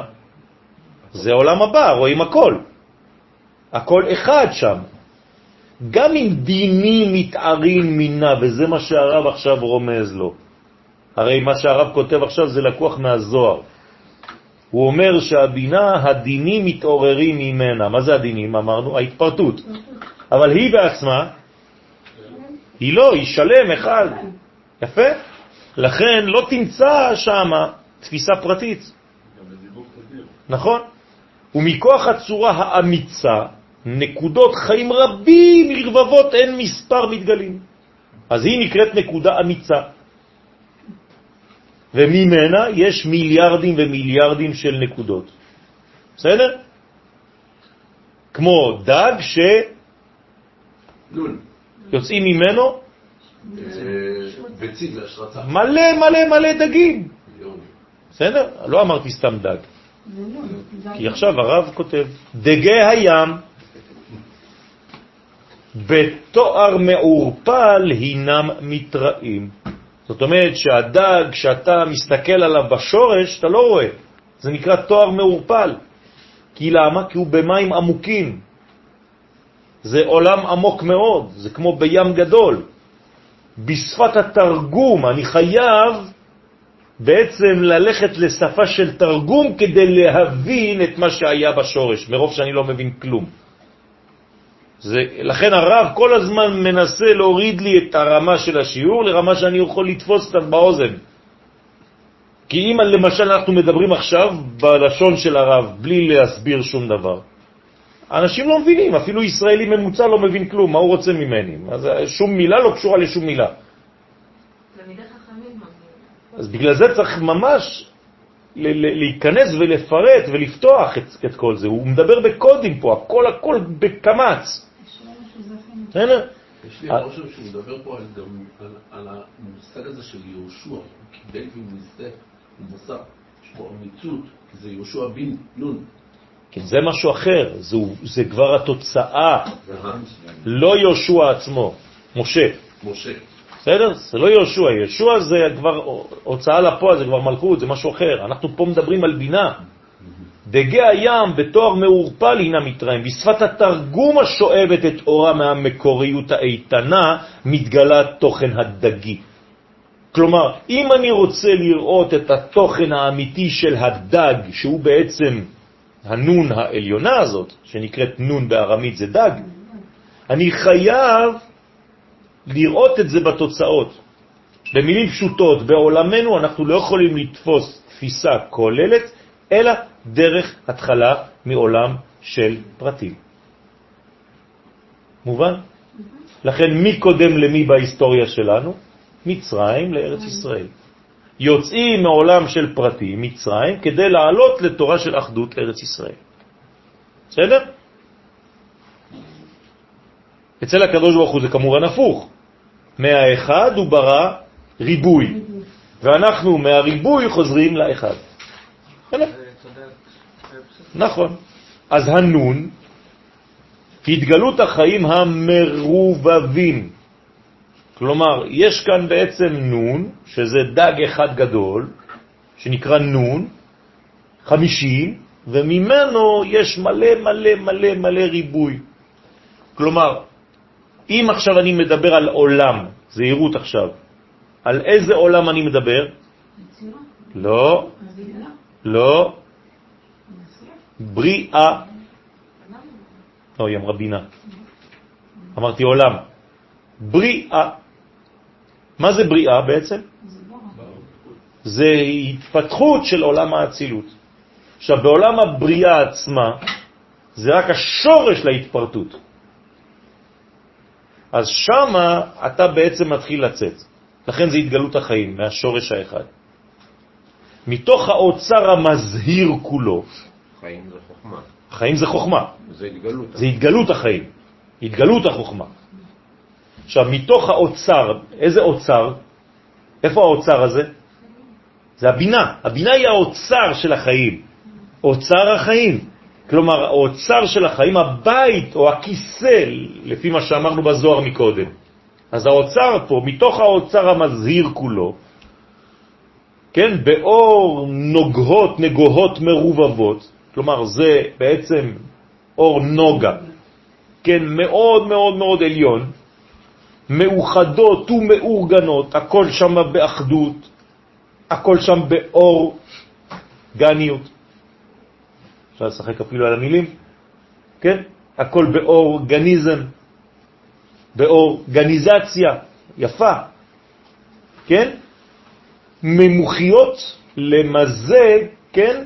אחדות, למזג אחדותי מלא שטף ועוז. זאת אומרת שיש שם בעצם עוצמות שאתה לא יכול לראות, למה? כי הכל סגור בתוך שמש אחת ענקית, מלא באנרגיה, מלאה באנרגיה, מלאה, מלאה בעוז, מלאה בשטף, אבל באחדות. מכריחה היא את החיים לעמוד במלחמה. בכלי הלוחם או הלחם בזין. מאיפה יוצאת עכשיו הזין? יפה. הנון מתחילה בזין, לכן כתבתי לכם את שתי אותיות בגדול למטה, ככה כותבים נון. זין וחף. בסדר? ככה כותבים את הנון. כלומר, מי שרוצה לכתוב נון חייב לכתוב בהתחלה כמו זין ואחרי זה כמו כף. ואז הוא בונה את הנון. עכשיו, מכריחה היא את החיים לעמוד במלחמה. כלומר, מה זה מכריחה את החיים לעמוד במלחמה? מתי מכריחים את החיים לעמוד במלחמה, בכלי זין, במלחמות השם? מה? אבל איפה אנחנו נמצאים באותו זמן? בריבוי כבר. לכן, מתי הרמב"ם כותב הלכות מלכים? ומלחמותיהם. חייב כדי לעשות מלכות לחזור לכלי זין. אז עכשיו מה אומר לנו הרב? אני רוצה לפתוח לך את הנון כדי לראות ממה היא בנויה מבפנים. כלומר, הנון, כשהיא מתפשטת, כשהיא מתפתחת, איך אני כותב אותה, אתה תבין את יסודה. ממה היא מורכבת? בדיוק. בעולם המדע והמוסר, זה כבר, למטה זה כבר עולם המדע, עץ הדעת והמוסר והיצירה הרוחנית, תשימו לב, אנחנו כבר בעולם היצירה הרוחנית, ההיגיון והשירה, מה זה השירה כבר? מלכות. וכל פאריה, כלומר כל מה שהיא קיבלה מתפארת פאריה, ציציה ופרחיה, שזה בעצם כמו המנורה שמתגלה עד ציץ ופרח, זאת אומרת עד המלכות.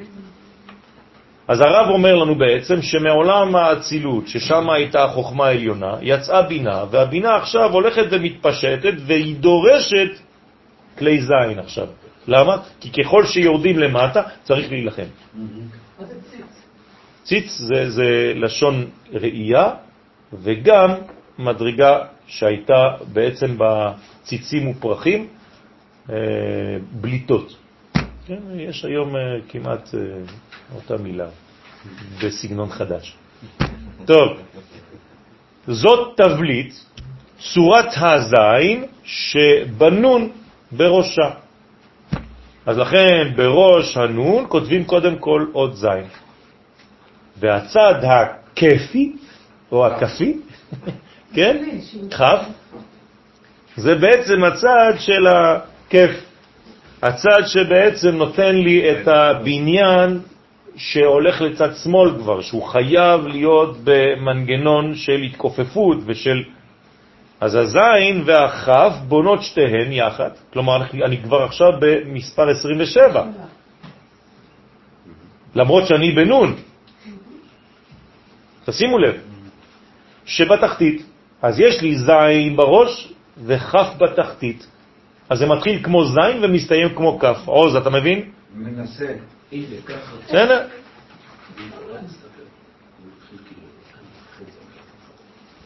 אז הוא יורה לנו לא את ההשלמה המפעלית ואת הגבלתה כצורת החף השלמה. לכן זה לא כף שלמה, זה רק התחתית של הכף, נכון? כי אם את הכוח המפעלי החבוי והאיתן שהוא נטוע בעומק החיים, אז את מי אני בעצם, במי אני משתמש כאן? רק בחלק התחתון של הכף, שהוא בעצם בסיס כזה של חיים, של מציאות, של גילוי, של תחתית, של יציבות, של עמידה על הקרקע. זה מה שמעניין אותי כאן בכף הזאת, ולא כף שלמה. אז אני לוקח רק את הראש של הזין ורק את הרגליים של הכף. אז מראש של זין ומתחתית של כף, מה בניתי לעצמי? נון. העושה על ידי ההכשר אל המפעל את כל מהות צורתם. להמון רבה של ריבי רבבות, כלומר מפה אני בעצם התפרטתי, הפכתי מאחדות אחת כוללת למיליונים ומיליונים של גילויים, שכל אחד מהם אמור לגלות רק את מה שהיה במקור. ואם הוא לא נאמן למקור הזה, הוא כבר רשע. זהירות. ולכן זה כף הדמיון. אם אני לוקה מה שהיה בשורש, ומה היה בשורש? אחד. איך קוראים לאחד הזה באות? הראש של הזין. מה זה הראש של הזין?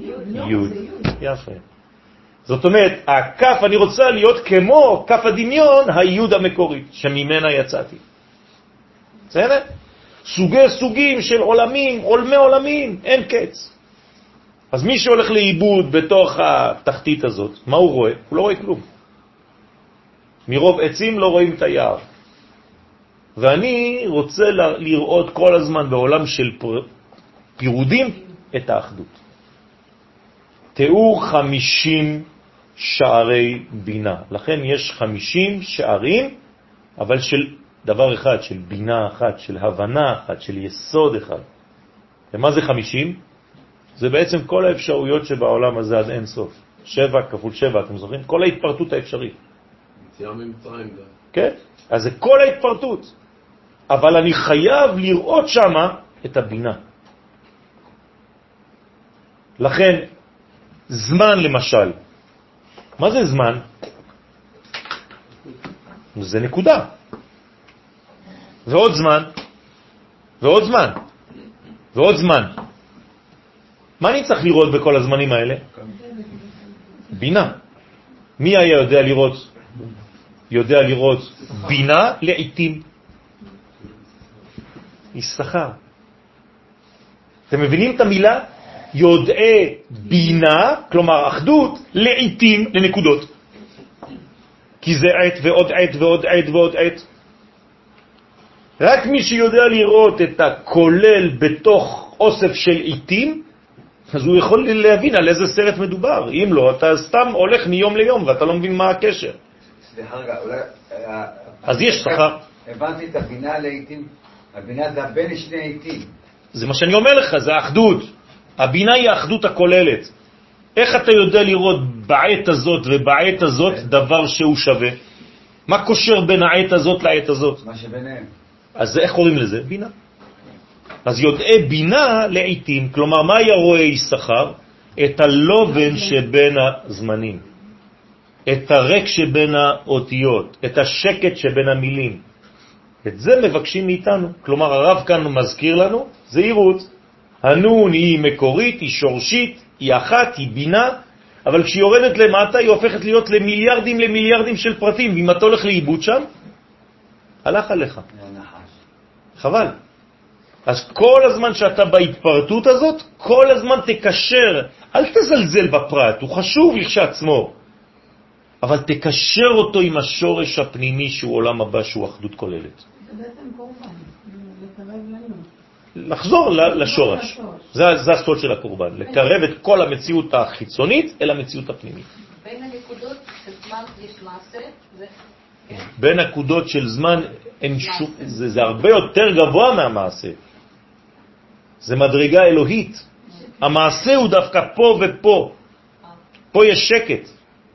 באמצע יש שקט מוחלט. כמו בבית המקדש. בבית המקדש עושים הרבה פעולות, אבל הכל בשקט. כלומר, מה מחברים בבית המקדש? את הבינה עם המעשים.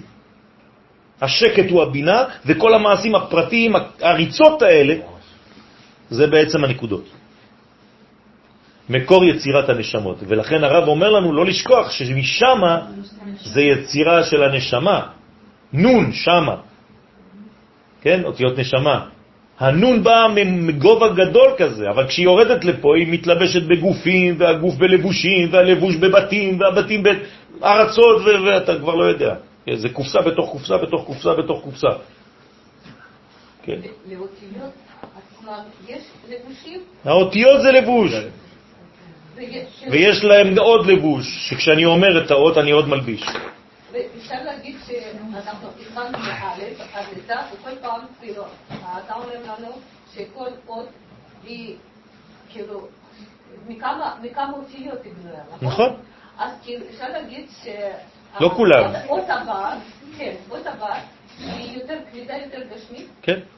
ככל שאנחנו מתרחקים, אז צריך לבנות, לדעת איפה. למרות שבאמצע יש י' כזאת. אז עוד, עוד חזון למועד. עוד לא סיימנו את הכל, יש הרבה דברים. וגם אחרי האותיות יש את כל הטעמים ואת כל... זה עולם שלם, זה, חבל על הזמן. אז בעזרת השם, זה מה שצריך להפיק מהשיעור בסייעתא דשמיא, דבר אחד עיקרי, מרכזי, שבכל הפרטים של העולם שלנו צריך למצוא את הנקודה המשותפת. זה הסוד. ואז לא נופלים לחטאו של קורח. קורח זה בדיוק הפוך, הוא חלק על השלמות הזאת. מה זה חלק? הוא חילק. אז הוא לקח חלקים חלקים והפריד. למה אתה שמה ואני פה וזהו שמה והוא פה. הוא לא ראה שאנחנו בעצם הרמוניה אחת, מציאות אחת שלמה. אז אתה מקנה במשה, אבל אם אתה מבין שמשה זה חלק ממך והארון זה עוד חלק אחר ממך, אז אתה כבר לא מקנה. אז זה הבניין השלם. שבת שלום.